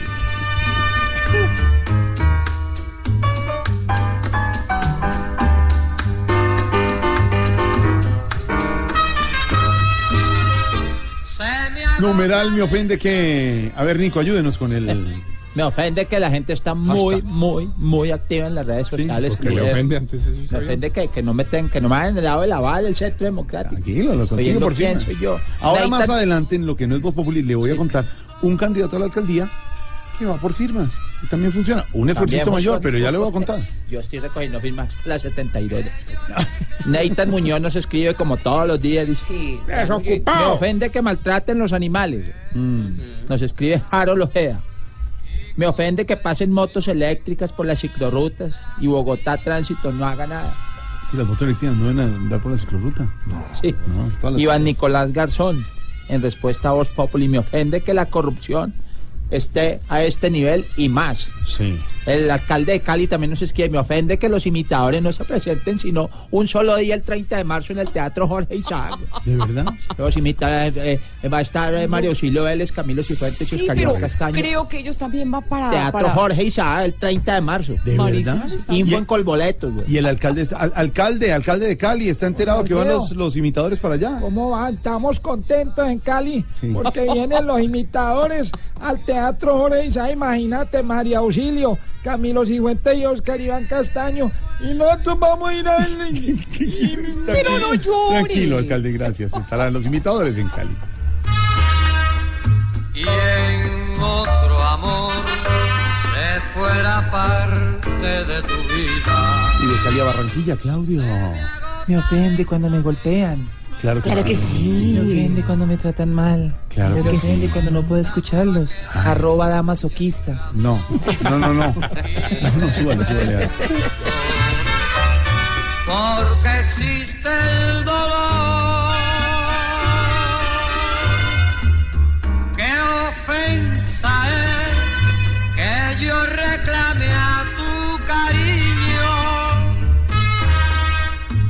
Don Wilson Vaquero, ¿qué está pasando a esta hora? Está pasando en Venezuela, Jorge Alfredo. ¿Recuerda usted el episodio de dos periodistas colombianos de la agencia EFE que fueron eh, detenidos? Y expulsados. Eh, claro, y posteriormente A la fuerza, expulsados, sí. Bueno, pues eh, sucedió un episodio similar con otro comunicador eh, de nuestro país, un reportero gráfico. Afortunadamente, la, el final de esa historia es, es positivo, digamos, ya, ya se supo porque en principio Joana Galvis había sido reportado como desaparecido. ¿Qué pasó con él? ¿De quién se trata? Sí, Wilson, el Sindicato Nacional de Trabajadores de la Prensa en Venezuela denunció un poco más de dos horas la desaparición del reportero gráfico colombiano Bernardo Cano, quien cubría las marchas contra el gobierno en San, Anto- en San Antonio del Táchira. Hace pocos minutos confirmaron que ya apareció y que al parecer le hicieron borrar el material de su cámara y estaba en poder de la Guardia Nacional. Bueno, mire usted, otro episodio pues Eso de sí censura a la prensa, ¿no? Lo que ocurre allí en Venezuela. Mira, a propósito de Venezuela a esta hora, en Cúcuta, en el Parque Santander, hay una congregación muy importante de venezolanos protestando, exigiendo el paso de la ayuda humanitaria. Más de 100 personas en ese lugar. Más adelante vamos a tener desarrollo con el enviado especial Damián Landines. Entre tanto, le cuento que Uruguay eh, ha dicho en, en su postura, claro, de no reconocer a Juan Guaidó como presidente encargado de Venezuela, que hacerlo es un acto casi irresponsable. En Colombia, el gobierno ha hecho un llamado a los organismos multilaterales para que sean mucho más eficaces y faciliten el eh, ingreso, el paso de la asistencia humanitaria a territorio del vecino país. María Camila Correa, buenas tardes. El gobierno del presidente Duque insistió en que debe haber un frente común para lograr que la ayuda humanitaria llegue a los venezolanos más necesitados en medio de la crisis que atraviesan. Esto pidió la vicepresidenta Marta Lucía Ramírez. lograr realmente que los organismos multilaterales se muevan, se muevan con mucha más eficacia, entender que es que hay gente que se está muriendo cada día en Venezuela por falta de medicamentos, por falta de alimentos, todo por un régimen absolutamente corrupto que dejó de estar en el gobierno hace ya un mes. Incluso el partido de gobierno destacó el liderazgo del presidente Duque para restablecer la democracia en el corto plazo. María Camila, gracias. Están preocupados los integrantes del partido político FARC. Quejas y más quejas. Sí, que les bajan la platica, Sí. que austeridad. Bienvenidos a, la- a nuestro país. Bienvenidos al Estado colombiano. Todos los colombianos nos vemos todo el tiempo apretados en Sí, muchas sí me sé, cosas. dígamelo a yo, en me sé. tener que reducir nuestros costos, nuestros gastos, porque eso es lo que corresponde en un Estado como el colombiano. Claro, pero que les han reducido los esquemas de seguridad y les han negado Jorge las Alfredo, armas. Jorge Alfredo, cuando uno ingresa a una democracia como la nuestra, tiene deberes y derechos. Nosotros, ellos pueden exigir unas cosas, pero si el Estado solamente puede llegar hasta cierto punto, le corresponde como un colombiano presentar entonces un derecho de petición, ir a un sitio, la Hacer las cosas que nos pueblo, tocan a y hacer las cosas que nos toca a todos los colombianos. Desde el momento en el que las- el movimiento político de las FARC firmó el acuerdo e ingresó a la legitimidad colombiana, tienen derechos, pero también tienen deberes. ¿Bienvenidos qué? A la democracia. Sí, no, acuérdese además que el presidente Iván Duque, en medio de, de esa política de necesidad de recursos, anunció en su momento que el tema de los esquemas se iba a revisar y que lo que había que recortar se iba a recortar. Incluso recuerdo muy bien que el expresidente Santos también en su momento hizo el mismo anuncio. Sí, o sea, ese tema de los esquemas tiene un, una- un estudio que hace, entre otras cosas, una instancia que se llama el CEREM, donde se reúne no solamente la Unidad Nacional de Protección, sino otras instituciones y evalúan el tema y según el nivel de riesgo, pues se procede a asignarlos. Eh, se quejan hoy las FARC, se quejaron ayer ante el Consejo de Seguridad de la ONU, un tema que no cayó nada bien en el gobierno por unos temas de incumplimiento de los acuerdos de paz y ahora se quejan porque han eh, reducido, como decía Jorge Alfredo, los recursos y de ahí también los esquemas de protección. Dicen que están en peligro, todavía no hay respuesta del gobierno. María Camila Roa. Carlos Antonio Lozada, senador del partido político FARC, asegura que para la paz no debería haber austeridad, sino compromiso y cumplimiento, y que la vida de los integrantes de esta colectividad está en riesgo con las restricciones en materia de seguridad que está tomando la Unidad Nacional de Protección, que según él ha reducido varios esquemas y les ha negado solicitudes de armamento para ir a las regiones. que nosotros nos movemos por zonas donde hay demasiados riesgos, para nadie es un secreto que tenemos muchos enemigos y por eso precisamente en el acuerdo se establecieron unos programas especiales y ahora se quiere alegar eh, cuestiones legales para no garantizar la logística suficiente Dijo que no tiene sentido que el presidente Duque permita el porte de armas en casos específicos a ciertos ciudadanos mientras se descuida el programa de protección para quienes dejaron las armas tras la firma del acuerdo de paz. María Camila, gracias. ¿Cuál fue la última vez, María Auxilio Vélez, que la paró un policía de tránsito? De tránsito, eh, hace poco, cuando iba para Villavicencio. sí. Ay, ay, doña María Auxilio, señorita, sí. La partida. Pero de todas formas, no, uno presenta los uno, sí, papeles y claro. todo, que si lo reconocen o no lo reconocen Pero ya. está bien. pero Pidiéndole está bien, papeles, sí, sí. ¿cierto? Y los Sí. documentos. Partieron, mi amor. Que No me avisa, pues, ¿no es cierto? Tranquilo. Normalmente, el policía de tránsito hoy en Colombia tiene la posibilidad de decir, seguro obligatorio no lo tiene, señor, lo tengo en la casa. Y le puede decir, vaya y tráigalo, me lo muestra, ¿cierto? Como, como Pero podría no hacerlo. Pero podría no hacerlo. Podría no hacerlo, decirle, Sí. no señor, no lo tiene, tal, le tengo el No vehículo y para Pero los eso factos. también puede eh, corroborarlo con... con, con el- No, con- ah, no, ahora, ahora usted lo sí, tiene digitalmente, sí, pero digital. cuando pasaba que le faltaba un papel, es que lo tengo en la casa. Ahora no, señor, ahora el policía de tránsito, señor Don Wilson, obligatoriamente le tiene que dar esa posibilidad al ciudadano. 60 minutos es lo que consagra la norma Jorge Alfredo y es una Creo que en los decisión... trancones de Bogotá uno, No. hora y media. Por ahí. Exactamente. Bueno, eh, la decisión Pero- es del Consejo de Estado que ha suspendido provisionalmente la potestad que tenían los policías de tránsito en este sentido. ¿Qué es la potestad? Lo que usted decía. Es decir, la posibilidad de decir, si le doy ese tiempo, no le doy ese tiempo. Todavía no hay una decisión de fondo, pero mientras el Consejo de Estado toma esa determinación, por el momento, en una medida provisional, ha dicho, señores autoridades, señores policías, tienen que dar los 60 minutos. Rocío Franco, y esta noticia de interés para los colombianos. Mucha atención que en un fallo del Consejo de Estado, en una determinación de una suspensión provisional, se señala que en adelante la Policía de Tránsito está obligada a dar un espacio de 60 minutos para que el infractor pueda subsanar una falta. Es decir, que si a usted se le quedó su pase, el policía de tránsito tendrá que obligatoriamente darle los 60 minutos y no acceder a una inmovilización definitiva de su vehículo. Esto al estudiar una norma que señala y que le daba la potestad a la policía de tránsito de inmovilización de los vehículos. Dice el Consejo de Estado que la facultad otorgada a las autoridades de tránsito para que decida si inmoviliza o no de forma preventiva un vehículo sin llevarlo a patios oficiales no se desprende de las normas superiores y por lo tanto el Ministerio de Transporte no podía otorgar dicha facultad. El Consejo de Estado espera estudiar de fondo esta situación y dejar en firme o no esta determinación. Rocío Franco, Blue Radio. Rocío, queda claro entonces, una hora es obligatorio que el policía le diga, aquí lo espero, vaya, traiga, o bueno, ¿cómo Jorge? Alfredo, pero llame es un rapi. Sí, llame un rapi y se la trae. Pero Jorge Alfredo, con las tecnologías de las que hablamos hace un momento, a usted le pueden verificar pasado judicial, le pueden verificar absolutamente todo. Un policía lo detiene hoy a usted en un sitio y quiere verificarle la vida completa, lo puede hacer por medio de un teléfono inteligente. Oiga, pues. Yo lo dejo ahí pues. porque me parece que estamos Claro. perdiendo tiempo y papeles. Pues sí, tanto papeleo. Pues eh, para hablar de esas propuestas, todas esas propuestas son muy interesantes para los ciudadanos, sobre todo en un año electoral como este, donde se van a elegir alcaldes, gobernadores, Gracias, asamblea. Por la oportunidad ¿Oportunidad de qué? de expresarme frente No. a los conciudadanos que expresión escuchan en las ondas persianas. ¿No saben qué? ¿No, qué? Las ondas No, pues ninguna persianas. persiana. Hercianas. Llega por la ventana. Ninguna ventana. Pero vamos a, a hablar con uno de los colombianos que ha anunciado que se quiere lanzar, por ejemplo, al Consejo de Bogotá, pero, pero, pensaba que tenía el aval del Centro Democrático y le dijeron, por ahora no. El famoso Nico Gaviria, el de usted no sabe quién soy yo. Don Nico, ¿cómo le ¿Qué va? más, George? ¿Cómo vas?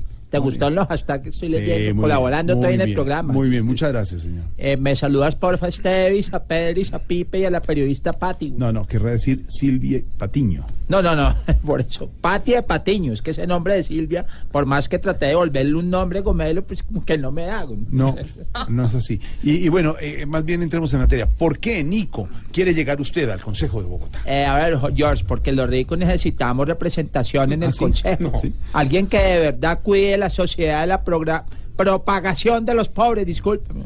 Yo voy a luchar para que no se vea más en nuestra sociedad cosas que nos degraden como, como seres humanos. ¿Cómo, cómo cuáles cosas, Nico? Por ejemplo, partir las servilletas en dos, entrar fósforos a los baños como, como sí, para disimular el olor, Eh, llevarse cosas del restaurante, los sobres de miel que sobran del pollo asado. No, Pero lo que necesitamos son representantes que piensen en los menos favorecidos, Nico. Sí, por eso es que estamos como estamos. Los menos favorecidos ya son menos favorecidos de malas. Ahí es que luchar es para que los más favorecidos nunca vayamos a ser parte de esa sociedad que algún día le ha tocado bañarse a cocadas y que cuando ya la coca no alcanza para no desperdiciar el último poquito de agua, agarran el balde y se lo echan encima. Qué oso, qué oso. No, no, no. ¿Ya visto? ¿Tú has Sí. agarrado el balde? Sí, ¿Te lo has echado? Es- Sí, es- también. Es he delicioso en calor. Sí, no, y en frío también. Eh, ¿Tiene algún eslogan ya pensado? Sí, estamos eh, como mirando a ver cuál es el eslogan que más vamos a... Pues que, que el que nos favorezca para la campaña, Sí, por ¿cuáles ejemplo, tiene? Tengo uno muy bueno que será Botánico, el semidios del rico. No, no, No, si lo copié, no pega. ¿Tú No, qué no, dices? ¿Tú que eres un tipo de concepto de no, mercadeo, Diego Briseño? no, No le pega. Tipo de envergadura grande. Cuento Gracias con tu voto ahora que realmente sabes quién soy yo. Y por el aval seguro que el Centro Democrático me lo va a dar, porque ya le dije a José Obdulio Gaviria que si seguía oponiendo, lo mandaba para el Chocó. ya le dije a José. Obdulio. le dije, Nico, gracias. Si me sigues haciendo la mala, te mando No para lo el veo muy claro, no sé Para cómo que va a llegar. haga el consejo a Nico, vote por Nico. ¿Sabe que me gusta? Uy, Pedro, esa subo arreglaste el libreto. Eh, la guitarra, señor Don Elkin. Señoras y señores, el nuevo trovador de Colombia, Don Pedro Viveros. En la campaña No, diseñada para Nico. Listo, don Pedro. Pero así. Para que haga el consejo a Nico, vote por Nico. Sí, ¿Quieres- quieres algo trovando? A ver, hace otro bando una vez. A ver, eh, don Peter. Para que haga el consejo a Nico, vaya y vote por Nico. Volvemos después de comerciales.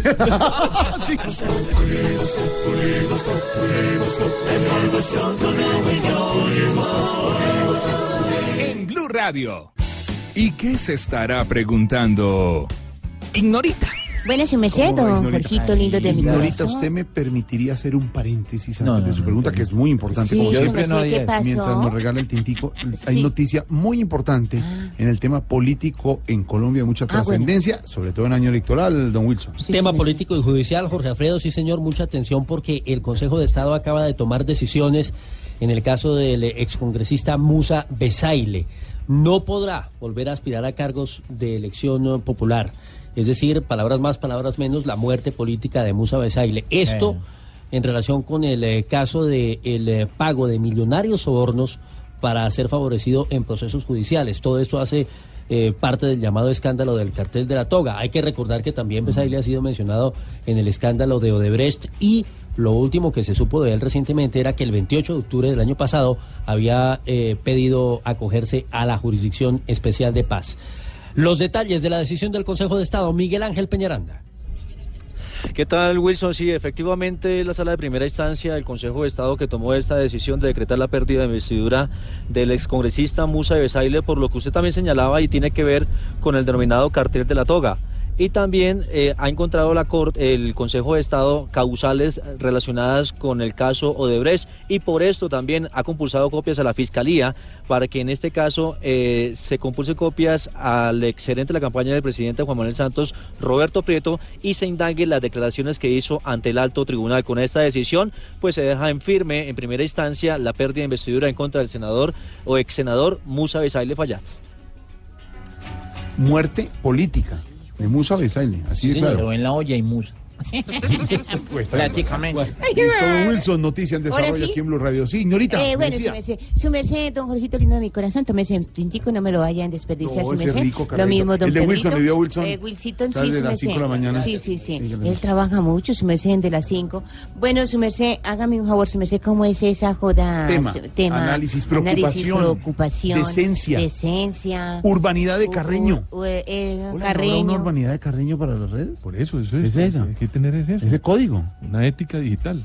Ay, sí, su- ¿y qué es esa joda? No, ya le explicamos. ¿No? Bueno, oiga, su merced, bueno, y esa joda, ¿cómo así que renunció el señor que insultó a las petristas? A las petri- Petristas. petristas? Esa El joda. señor Ignacio Greffenstein, Ignacio, productor de televisión, director de varios noticieros, productor de varias generaciones en televisión, está director del departamento de televisión de, la presidencia de la de la República. presidencia de la República.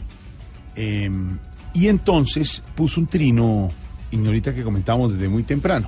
Sí. Dijo lo siguiente. Insultando feo, su merced. ¿Por qué habrá en Twitter tantas, voy a leerlo textualmente, Sí, sí, su merced. ¿por qué habrá en Twitter tantas petristas con pinta de putas? Esto se armó y en un día y medio puso y subió otro trino. Las instituciones están por encima de las personas ante los infortunados comentarios realizados en días pasados. He decidido retirarme de las labores que venía desempeñando en el área de televisión de la presidencia. La primera que le pidió eh, y lo llamó al orden fue la vicepresidenta Marta Lucía Ramírez. Calificó claro que como sí, porque es un inaceptable, lo dijo usted sí. que un funcionario de la Inaceptable. presidencia de la República insultara a mujeres simpatizantes del senador Gustavo Petro.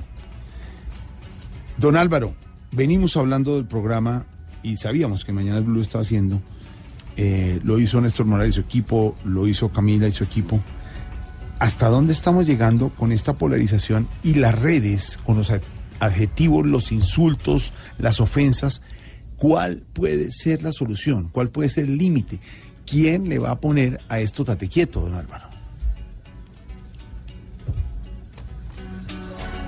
Que es lo que uno pues, se pregunta, Pedro, hablamos antes de que entre Álvaro, si hay alguna norma, porque se anunció que la Corte puede estudiar el tema y puede hacer una norma, pero ¿cómo le obliga usted a un señor que se llame Rosita Viajera 34 Claro, a que entonces- no diga que Mario Auxilio Vélez es tal cosa? Digamos, ¿cómo no debería hacemos? ser tan impositivo, sino más bien persuasivo, es decir, Sí. una especie de ética que existe en el manejo de las redes y que los que utilizamos eso seamos tan sinceros para poder presentarnos de una manera abierta, saber quiénes somos, poner la cara, nuestro nombre propio y saberlas utilizar.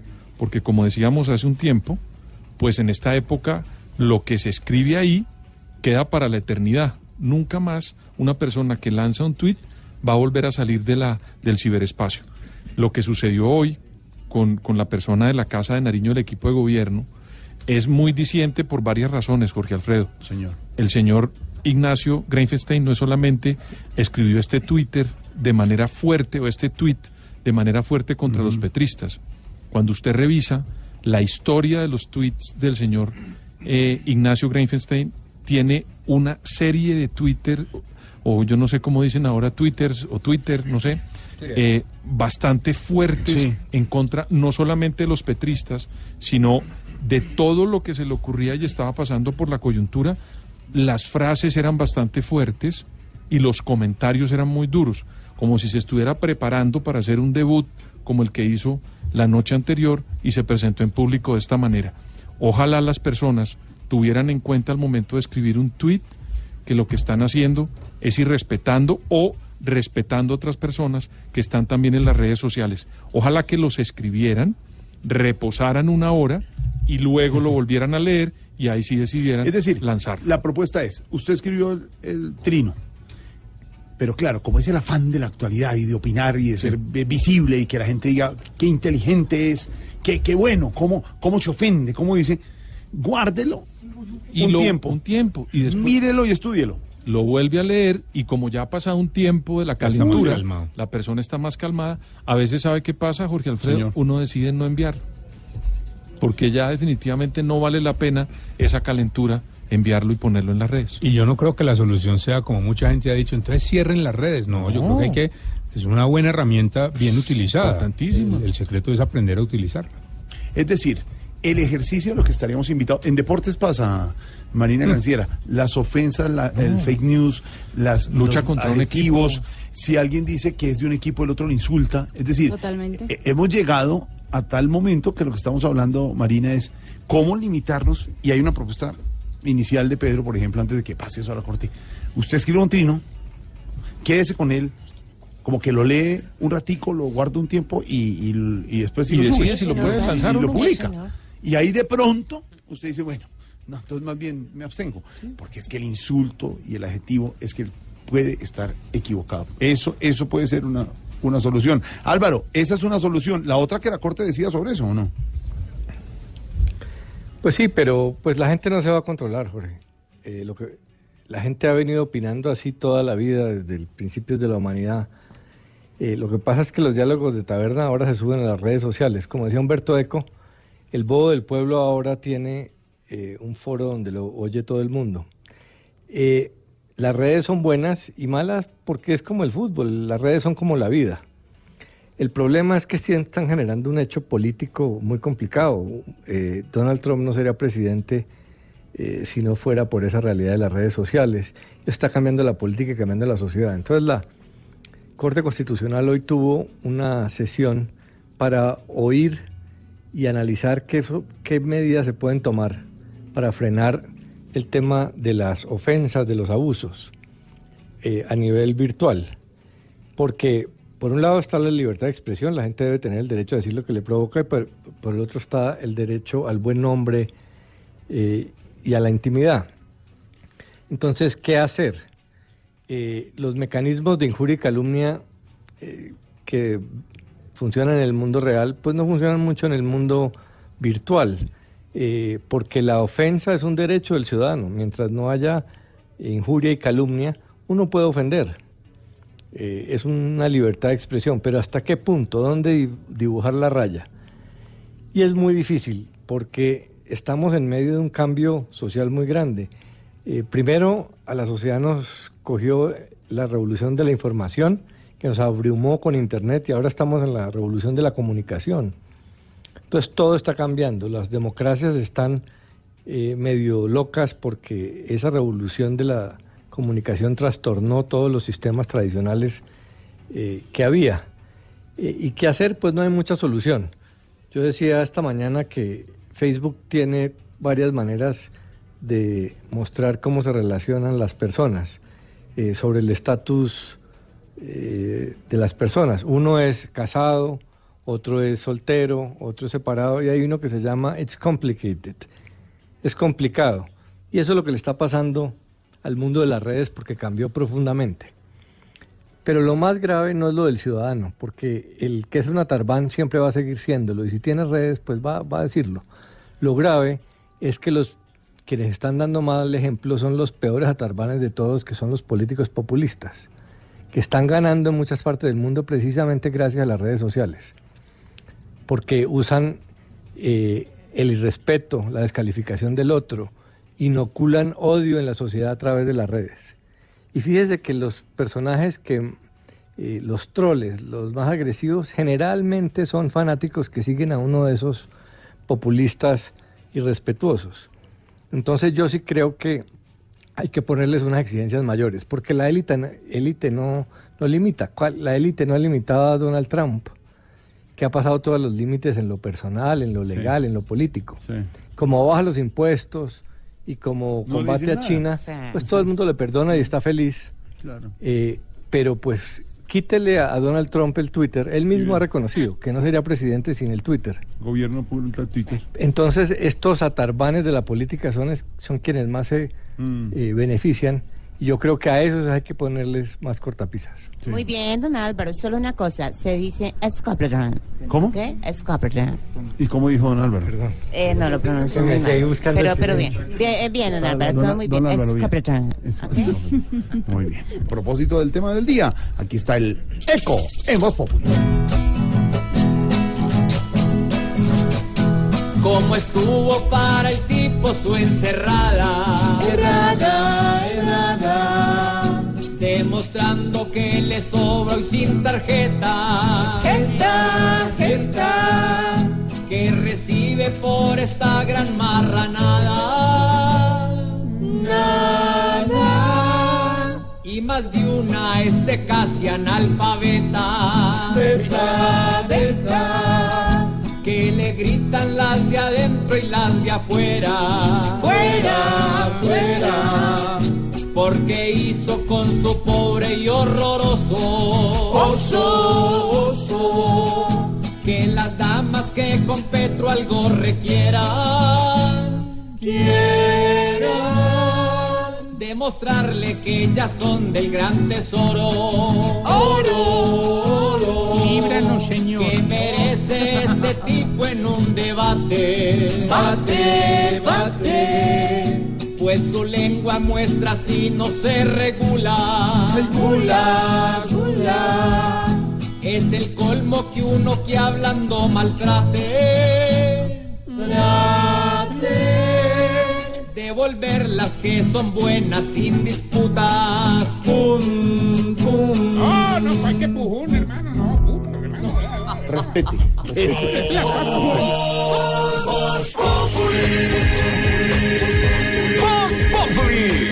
Enciendo la radio, 4 de la tarde comienza el show de opinión y humor en Blue.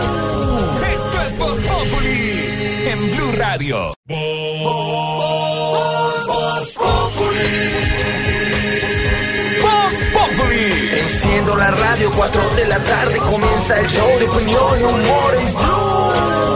Esto es Voz Populi en Blue Radio. Marina Granciera llega con los Marina, deportes. Marina, qué belleza. Hola, hola, eh. hola. ¿Cómo Llegó estás, con la de Carlos Pepa, Mario? llegó con la de Pepa. Sí, estamos subiendo la montaña, por eso. Eh, Marina está en modo ciclismo. Marina Granciera, hay ciclismo, hay fútbol, hay muchas noticias. de Sí, porque hoy empezó el Tour Colombia 2.1, carrera eh, que ha iniciado con una contrarreloj por equipos. Recordamos, están los mejores ciclistas del mundo en esa carrera, entre ellos eh, Chris Froome, Mm. el equipo Sky. Hoy el equipo de Rigoberto Urán fue el mejor de la contrarreloj, es decir, que Rigoberto Urán es de momento... Vimos un equipo de Rigoberto fuerte y bueno. Eso. Es el, que está liderando en este momento la competencia. Porque Rigo se muestra como el ganador. Es el apocalipsis. no, tampoco. Pero Rigo, ¿está feliz usted, no? Hola, sí, estoy muy contento porque soy el líder del Tour Colombia y mañana salgo con la camiseta de líder. ¿Y, y va a ganar usted, Rigo? Yo qué vas a ver, No, pues tampoco. Tenemos en Rigo una capacidad Hola, Jota, importante ¿cómo eh, de nosotros y Ah, no, ese es Ah, no, Santiago. Santiago, sí, Santiago, todo el Santiago, Cada Santiago. uno Es es- tomando su parecen, parecen. Sí, sí. ¿Quién le copió a quién? Otro Sí, sí, se parecen, se parecen, se parecen. Pero hay, hay- hay tremendo elenco en esa carrera. Desde Chris Froome, Nairo Quintana, Egan Bernal, eh, Hodge. Fernando Gaviria. Una cantidad Está bueno, está de bueno. estrellas. Está bueno. Eh, está terminando en ese momento partido en la Libertadores de América con colombiano a bordo. Mineiro contra el Danubio. 3 por 2 gana el equipo ¿Quién es brasileño. Mineiro? Atlético Mineiro, Aurorita. Mineiro. Atlético Mineiro, el equipo brasileño que cuenta con Jimmy Charal, colombiano, en su nómina titular en ese momento. Por la Sudamericana, Santos y Danubio, eh, perdón, Santos y River. Plate quedan 0 a 0 también con Cuénteme colombianos. Jugó ¿Cómo- cómo va Copete, el equipo Santos de Brasil. Ah, ya, ¿cómo sí, va? tranquilo, no se preocupe, ¿Verdad? no es con Un usted. equipo de paz. 0-0 está el compromiso. E- En la Liga de, de Campeones, que hoy regresó después de dos meses de, de un De descanso. de descanso, Sí, de descanso, sí. Hoy regresa en, en octavos de final con partidos, un partidazo que se jugó entre el Manchester United contra el Paris Saint Germain y pese a que el partido se jugó en Inglaterra y, y el Manchester venía de una gran seguidilla de partidos sin perder, eran 11 en total, hoy cayó frente al PSG que no contaba ni con Neymar ni con eh, Edison Cavani. Mbappé Pero hizo uno Mbappé, y el otro fue de Lucha. Kim Pembe. El uh, PSG venció dos goles por cero. Recordemos que la vuelta será dentro de dos semanas en París. Y con una agravante, es que Pogba fue expulsado al final del compromiso. Es decir, que el próximo partido, aparte de tener que ir a buscar el resultado en París, no Sin podrá contar con mejor. Pogba. Y Roma, 2 por 1 frente al Porto. En la Liga Europa también jugó un colombiano, Wilmer Barrios, con el uh, Zenit de San Petersburgo. Pero cayó 1 por 0 frente al Fenerbahce. Ahí están los deportes con la que sabe. No, no, Marina no, no, Granciera. ¿Cómo hace, diría? Vamos, Carlos Mario. Estás en el trancón. Y en el trancón, todo es. Voz Populi. En Blue Radio.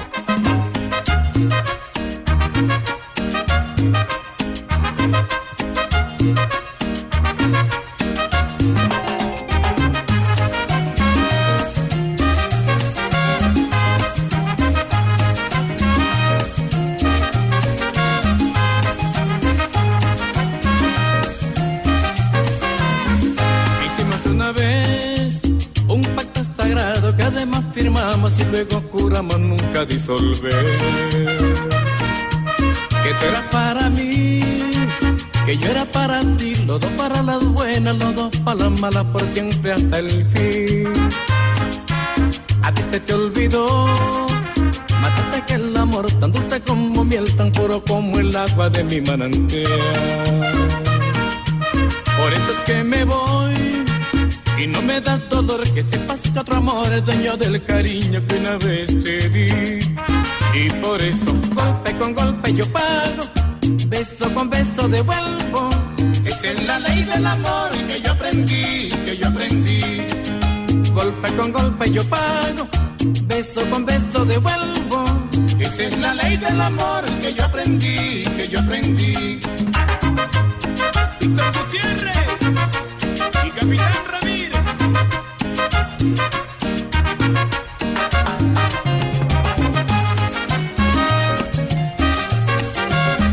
623, buena música.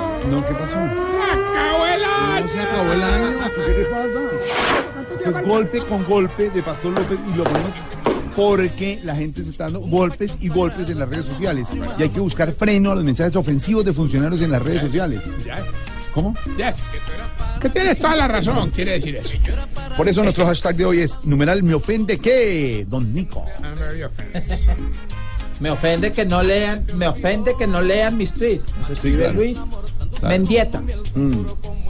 Me ofende que todas las tardes salga Tarcisio Maya a denigrar de los pobres viejitos. Él debe, debe ser un viejito, hermano. ah, qué Astro, me ofende que no digan la verdad y se callen las cosas, pero luego te echan la culpa de sus decisiones. Astro también nos dice, me ofende que respires por la herida. Pacho Brand, me ofende que hagan lo que sea contra la gente humilde y ellos sigan votando por los mismos verdugos de siempre. He leído. Esa es la ley del amor que yo aprendí, que yo aprendí. ¿qué está haciendo?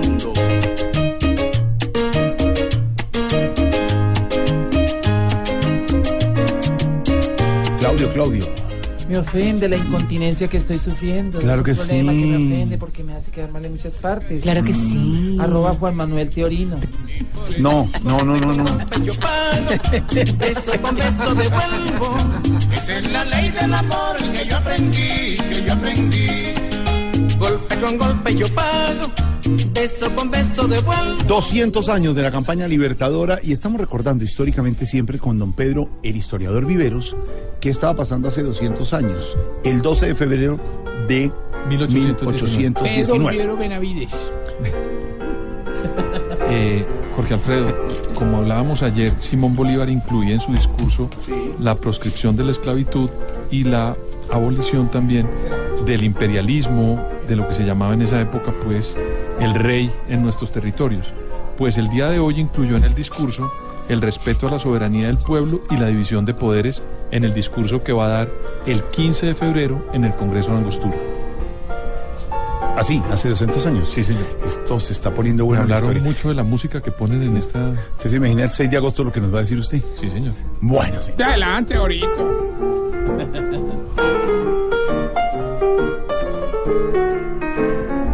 Y con esta música de historia, vamos a lo que no es los Populi. María Camila. Me siento viajando en un buque a vapor. uno de los cargos más importantes de Colombia, la alcaldía de Bogotá. Muchos candidatos, muchos quieren, pocos llegan. Somos Hay un candidato que se inscribe entonces por firmas, María Camila. Jorge Alfredo, buenas tardes a usted y a todos los oyentes de Voz Populi. Sí, ante la registraduría se inscribió hace pocas horas el movimiento Avancemos, este grupo significativo de ciudadanos que recogerá firmas para nada más y nada menos que promover la candidatura de Miguel Uribe a la alcaldía de Bogotá. Recordemos que él fue secretario, pues hace pocos meses renunció para ir a por esta aspiración a la alcaldía. Este comité promotor, Jorge Alfredo, estará conformado por Luis Guillermo Plata, exministro y exdirector de Pro Bogotá, Luis Alberto Mure, general retirado de la policía, y María Conchita Ramírez, que es coordinadora del Consejo Distrital de Sabios. Hay que decir que Miguel Uribe es muy cercano al expresidente César Gaviria. De hecho, en el pasado fue concejal de la capital del país por el Partido Liberal y tiene muy buena relación con él. Y según nos dicen, el expresidente no se molestó porque él no hubiera ido como candidato del partido y por firmas, porque lo que se espera, ya que Miguel Uribe también tiene buena relación con el eh, expresidente Álvaro Uribe Vélez, es que más adelante se pueda concretar lo que es una coalición, que el Partido Liberal, Miguel Uribe y el Centro Democrático con sus candidatos vayan a una consulta. Entonces, pues ya eh, está, se está poniendo pues sobre la mesa las cartas, la baraja de candidatos y hoy se inscribió Miguel Uribe que aspira a ir a la alcaldía por Bogotá. Miguel Uribe es hijo de Diana Turbay, nieto de Julio César Turbay Ayala y de doña eh, Nidia Quintero. Fue secretario del alcalde Peñalosa, Pilo. Parece más pelado de lo que es. Es, es come años, Miguelito Uribe. Más pelado de lo que es, pero es un pelado pilo. Dice, avancemos, nace para Sí. unir a todos aquellos que creemos que Bogotá necesita ir hacia el futuro con velocidad. Y le tocó ponerle el pecho a, a varias crisis en la alcaldía. ¿no? Jorge Alfredo. Sa- ¿Sabe qué es algo interesante de Miguel Uribe Turbay? Que comenzó la carrera de abajo siendo concejal, siendo edil de Ahora, Bogotá. Listo. Entonces a- conoce la ciudad, no apareció, digamos, de un día para otro, sino que ha hecho la carrera en Bogotá desde abajo y ahora quiere aspirar Somos a pocos la los que alcaldía. conocemos la ciudad. que. A ver, María Camila, a ver. Eso es muy importante en la Ya política. se está lanzando Esteban aquí, señora. Bueno, hay que mencionar varios datos. Pedro mencionó algo ahí importante. Él desde chiquito ha estado muy relacionado con la política. Él dijo hace pocos días en un lanzamiento de un colegio en Ciudad Bolívar que él hacía esto en memoria de su madre. Recordemos que él se casó el año pasado, estuvieron ahí el expresidente Uribe, también el expresidente César Gaviria y Sí. tenemos voz de Miguel Uribe, nos acaba de llegar de pues lo que fue hoy la erradicación, la inscripción de su comité promotor ante la registraduría. Escuchémoslo. A ver qué dijo. Invito a todos los candidatos que quieran que Bogotá avance a que nos unamos, a que hagamos una gran alianza para, para, para defender a la ciudad, las obras y el progreso. Lo primero es que convoco e invito a todos los ciudadanos, mujeres, jóvenes, empresarios, emprendedores y partidos políticos a que se sumen a esta causa, a la causa de defender la ciudad, de avanzar lo más rápido posible y ofrecerle soluciones a los ciudadanos. Por supuesto, si estos u otros partidos quieren acompañar esta aspiración y este proyecto, serán bienvenidos porque ya hemos sido víctimas de los egos políticos en Bogotá aquellos que nos condenaron a tener a los peores alcaldes, a los más corruptos y los más negligentes. Y es por eso que esta unión es determinante Es para poder... Miguel Uribe Turbay, quiere ser alcalde de Bogotá. ¿Qué pasa? No, eso de la coalición suena muy bonito en el papel, Jorge, pero a mí, a mí me llamaron, a mí me llamaron. llamó quién? No, la gente de, de ¿Ah, las sí? otras campañas que nos unieran, pero yo dije que no, rotundamente dije que no. ¿Y por qué? Hermano, porque nos toca repartir la trajada. ¿Qué le pasa, hermano? Que de verdad. Hola, pero No alcanza pero A ver, para- Marcela.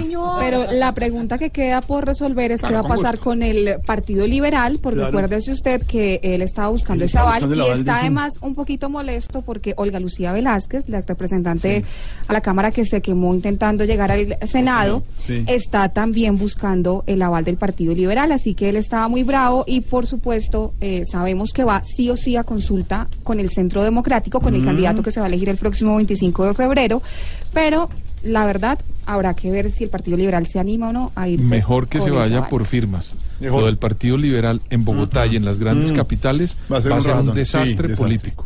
Cierto, cierto. Marcela, gracias. Camila, lo que no es Voz Populi. Bueno, bueno, ¿Qué- no, mucha información, muy bueno, la primicia, lo que no es Voz Populi, ¿Qué el, neto- el Estamos comentario de política. Pedro, que el aniversario, que la, la musiquita, la colina.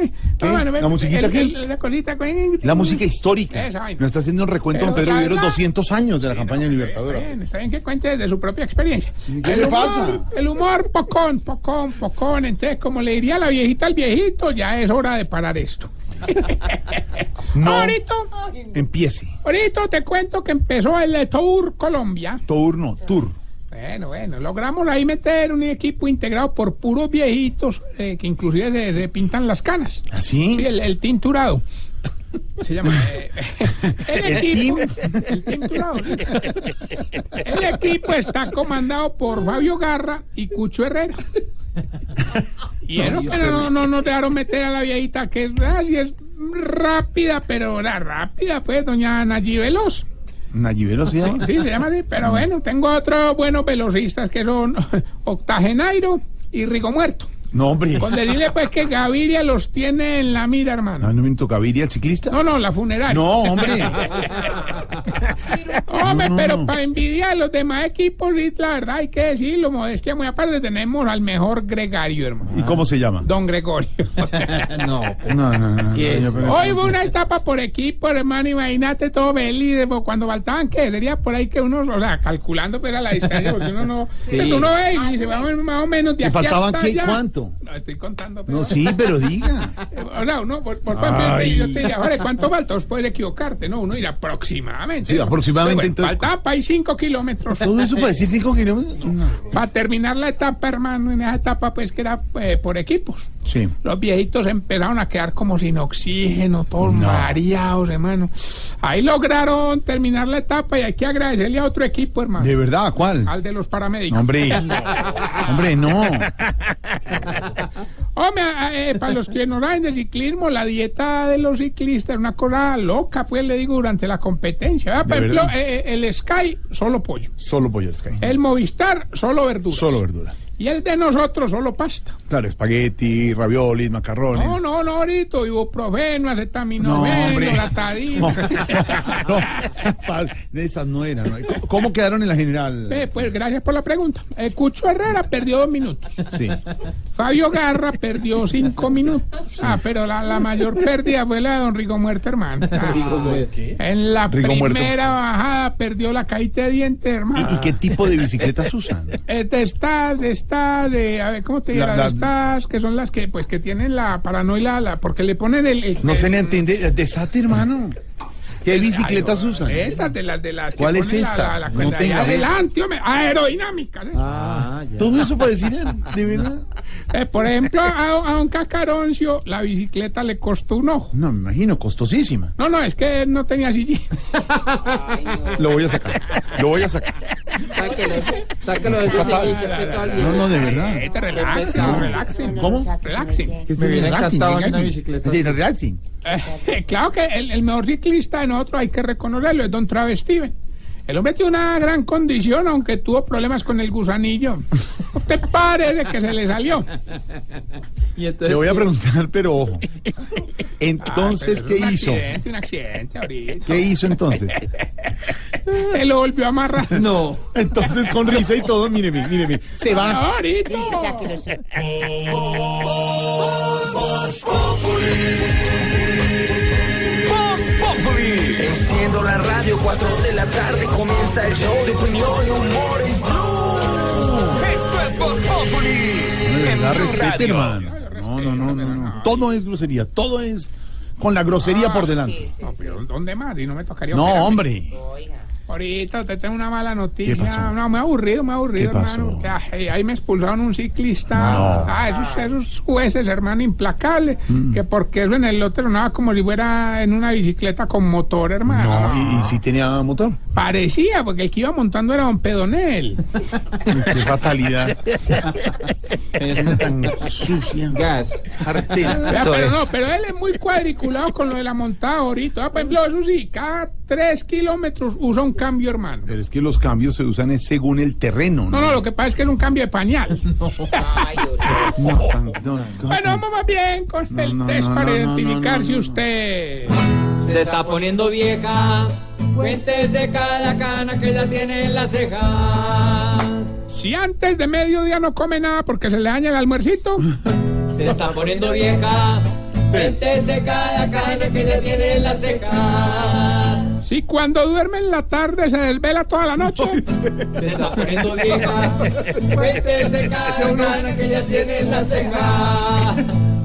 si cuando se pone tacones con la punta destapada solo se pinta la uña grande, No, hombre. Se está poniendo vieja. Cuéntese cada cana que ya tiene en las cejas. si cuando tiene que manejar prefiere madrugar que salir por la noche, Se está poniendo vieja. Cuéntese cada cana que ya tiene en las cejas. si cuando un mueble de madera se le raspa le tapa el rayón con marcador, No. Se está poniendo vieja. Cuéntese cada cana que No ya puede tiene en las ser. cejas. Fatal. y si cuando hace el amor le quedan temblando las piernitas media hora, Se está poniendo vieja. Cuéntese cada cana que ya tiene en la ceja. Muy bien, Taras, el pescado bregándose a la par del anzuelo llega a la línea. ¿Qué le pasa, María? Cogió todo. Están temblando los pies. Temblando las piernas. Quiero hacerles unas invitaciones, mi querido George. Primero, recuerden Camilo Cifuentes, Teatro Patria, viernes y sábado 8 y 30, domingo 5 de la tarde, plan familiar, las mil y una voces. Doy testimonio del show que Tenemos aquí un testimonio de una de las- Gracias, gracias, Óigame, Tarcisio. yo tuve la oportunidad de ver semejante show. No, se llama Las Mil y Una Voces. No, pero semejante show porque de verdad es muy... Semejante show, o sea, muy buen show. Ay, Luz Amparo. y renovado con pantallas eh, LEDs. Eh, hay un momento en que Camilo está haciendo un personaje y ha hecho previamente otros, entonces es diálogo cantando con otros personajes en vivo. No, es una cosa magistral. Lo de Maravilloso. Es maravilloso. Obviamente un evento con el sello Tarcisio. No tiene nada que ver usted.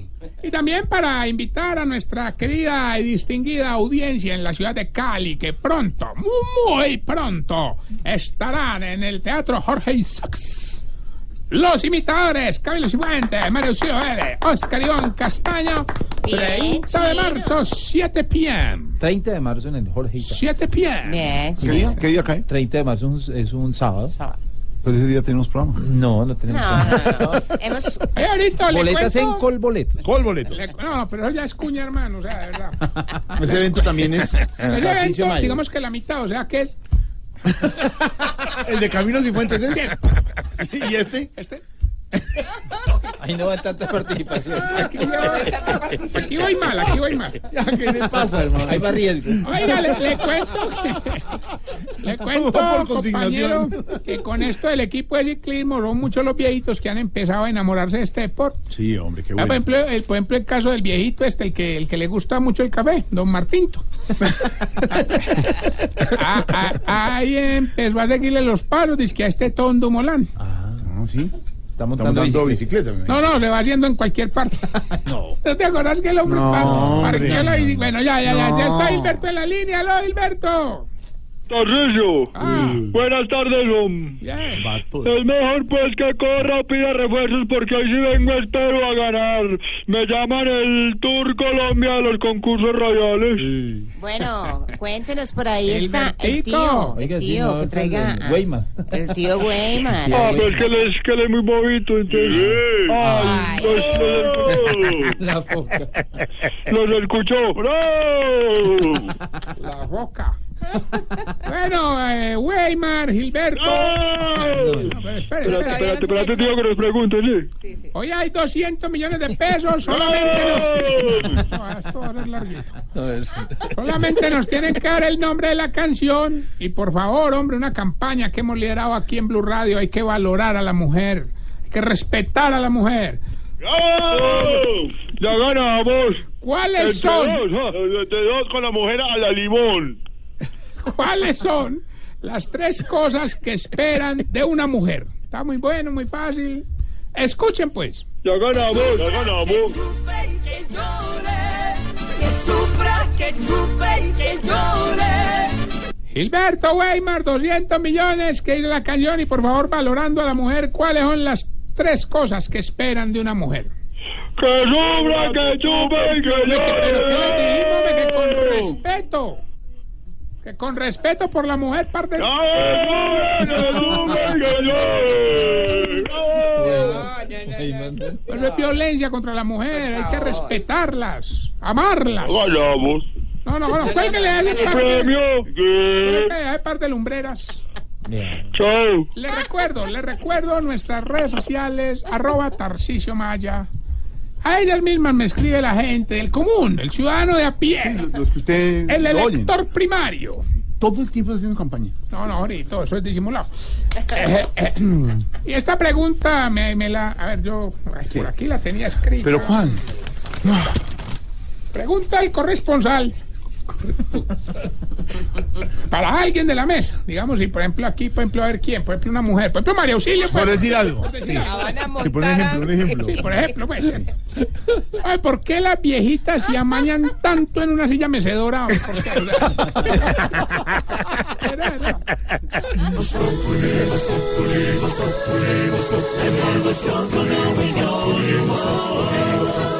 En Blue Radio. Momento para nuestra sección. Por algo será. Don Álvaro, inicia esta noche el presidente Iván Duque y sus acompañantes, algunos de sus ministros, la primera dama, viaje a Estados Unidos. Están en Washington, en Nueva York, regresará el fin de semana. Expectativas de este viaje. Mañana encuentro en las próximas horas con el presidente de los Estados Unidos, Donald Trump. Lo más importante de los viajes de los presidentes colombianos a la Casa Blanca es cumplir el protocolo o el ritual de los presidentes, eh, que en la cultura colombiana es muy importante que tengan buena relación con el presidente de los Estados Unidos. En los años recientes solo Ernesto Samper careció de ese palma de la espalda del presidente norteamericano y eso pues es muy costoso porque para los colombianos eh, el apoyo de los Estados Unidos es psicológicamente muy importante. Entonces, para el presidente Duque esta visita eh, cumple ese propósito, pero realmente se hace es por la coyuntura. Se va- hablará algo sobre el tema de drogas, pero fundamentalmente se va a hablar del tema de Venezuela, porque será lo que le preocupe al presidente Trump. Él no querrá hablar de muchas otras cosas, porque ese es donde tiene apostado mucho de su capital político en este momento. Eh, Trump necesita tener un éxito en política internacional que no ha logrado. Le han vendido a sus asesores y al senador Marco Rubio que lo de Venezuela era un- una estrategia relativamente fácil porque solo con las medidas económicas podía tumbar a Maduro. Hoy en día el, el optimismo está un poco más bajo que hace unos días. Entonces el presidente Trump quizá presione un poco más. Para Estados Unidos es fundamental el apoyo del Grupo de Lima y dentro de esos el de Colombia, que es el país vecino. Entonces muy seguramente va a tratar de comprometer más al presidente Duque. La pregunta es si el presidente Trump eh, tocara la posibilidad del uso de la fuerza en Venezuela, ¿qué le contestaría el presidente Duque? Si mantendría totalmente alineadas las dos políticas de los países frente a Venezuela, o le diría que no acompañaría eh, a Estados Unidos eh, con el uso de la fuerza. En principio, eh, Colombia parece estar sintonizado con toda la política norteamericana que, como ha dicho varias veces el presidente Trump, no excluye la posibilidad del uso de la fuerza. La pregunta es si eso es simplemente con ánimo intimidatorio o si está dispuesto Trump a cumplirlo y Colombia a acompañarlo. Ojalá eh, sea solo lo primero porque obviamente cualquier acto de fuerza con Venezuela puede generar una situación de violencia que a Colombia le perjudicaría mucho. Vamos a ver si en esta visita se ve que hay dos políticas internacionales, la de Estados Unidos y la de Colombia, que coinciden en unos temas, pero no en todos. La estrategia de Guaidó tiene tres componentes. El político, Colombia está de acuerdo, el económico, Colombia está de acuerdo, y el militar, eh, ojalá Colombia no esté de acuerdo. Y si don Alvarito lo dice, por, algo será. Ojalá que el Moneco no tenga como intención una intervención y convenza a Duque en ponerle a su disposición esta gran nación. Si lo hace puede ser Colombia en vez de eslabón, carne de cañón. Si él la usa el mono engatusa, por algo será, por algo será, por algo será. Si con verde la calma se pierde, por algo será. Que vas llegando tarde a casa. Y cuando llegas tarde en la casa, todo es Voz Populi. Estados Unidos sigue esperando la extradición de Santrich. Así lo ratificó el embajador de Estados Unidos, Kevin Whitaker, quien aseguró que si no se extradita estarían decepcionados. Sobre ese tema, aquí está nuestro cuentico del día en Voz Populi. Este es nuestro cuentico del día.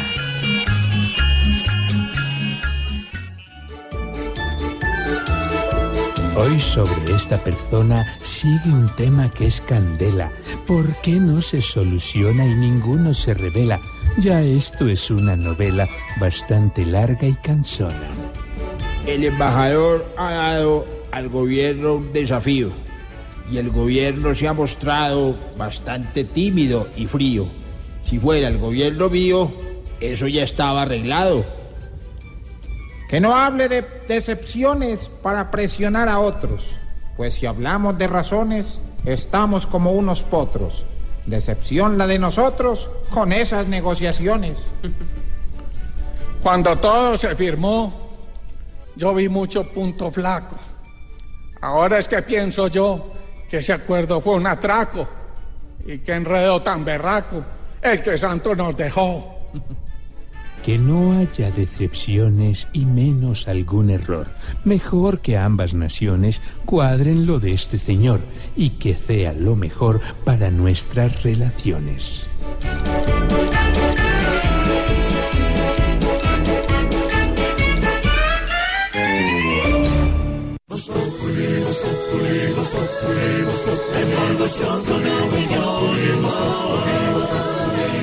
Radio. Llega a Voz Populi el momento de la reflexión. Aquí está Sorterita. Gracias, joven Diego. Con mucho gusto.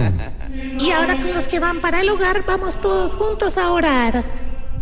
A la súplica respondemos, líbranos, Señor. Líbranos, Señor.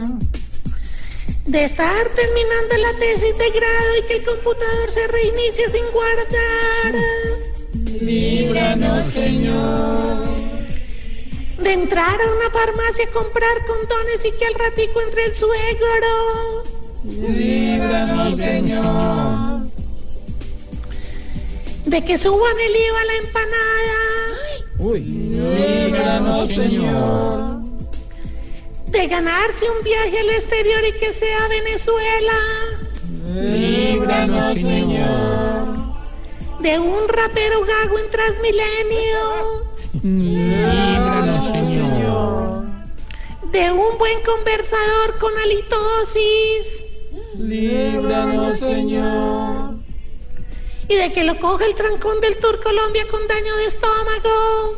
Líbranos, Señor. Podéis ir en paz. Gracias, Gracias. ¿Cómo es que dice? Recuerde que soy Sorterita ahí. A la hora.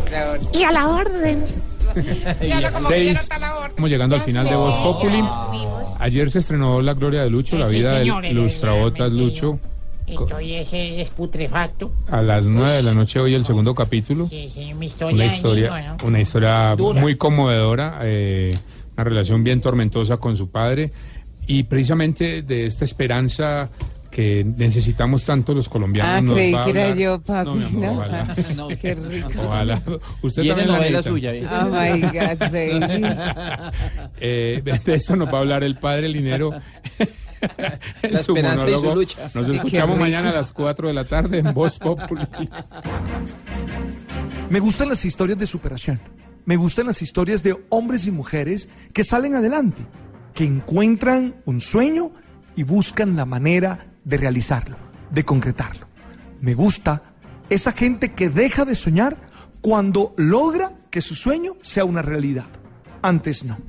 Por eso me gusta la historia que está contando el canal Caracol a través del género de la telenovela, La Gloria de Lucho. Claro que está inspirada en la historia del embolador que fue concejal de Bogotá, Luis Eduardo Díaz.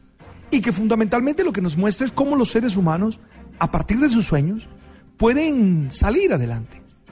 Seguro con dificultades, seguro con problemas, seguro con momentos difíciles, porque la vida no es plana, la vida tiene honduras, la vida tiene altibajos, pero cuando tú tienes un sueño claro y cuando tú sabes quién eres, seguro alcanzas los resultados que esperan. Yo particularmente disfruto esta telenovela y la disfruto porque me deja lecciones de vida, me deja lecciones para mi historia personal, porque estoy convencido que todos podemos realizar nuestros sueños. Para ello, ¿qué es necesario? Uno, que te conozcas, que te aceptes y que te ames tal cual eres. Arranca desde allí. Primero, tienes que conocer tu realidad. Hablo de la realidad social, hablo de la realidad cultural, pero hablo también de la realidad personal. Dos, aceptarla. Porque hay cosas de nuestras realidades que no nos gustan. Seguro hubiéramos querido ser de otra manera, hubiéramos querido tener otros recursos, hubiéramos querido nacer en otros lugares, pero tenemos que aceptar la realidad. Y tercero, tenemos que amarnos. Amarnos para poder confiar en nosotros mismos y generar las actitudes que se requieran para triunfar. Hey, no sé en qué andas tú. No sé cuál es tu situación, no sé cuáles son tus problemas, no sé cuáles son tus batallas, pero lo que yo sí sé es que tú, desde tus sueños, puedes salir adelante y puedes ser feliz. Hoy te invito a eso. Hoy te invito a tener ganas de vencer y ganas de salir adelante. Tú sabes.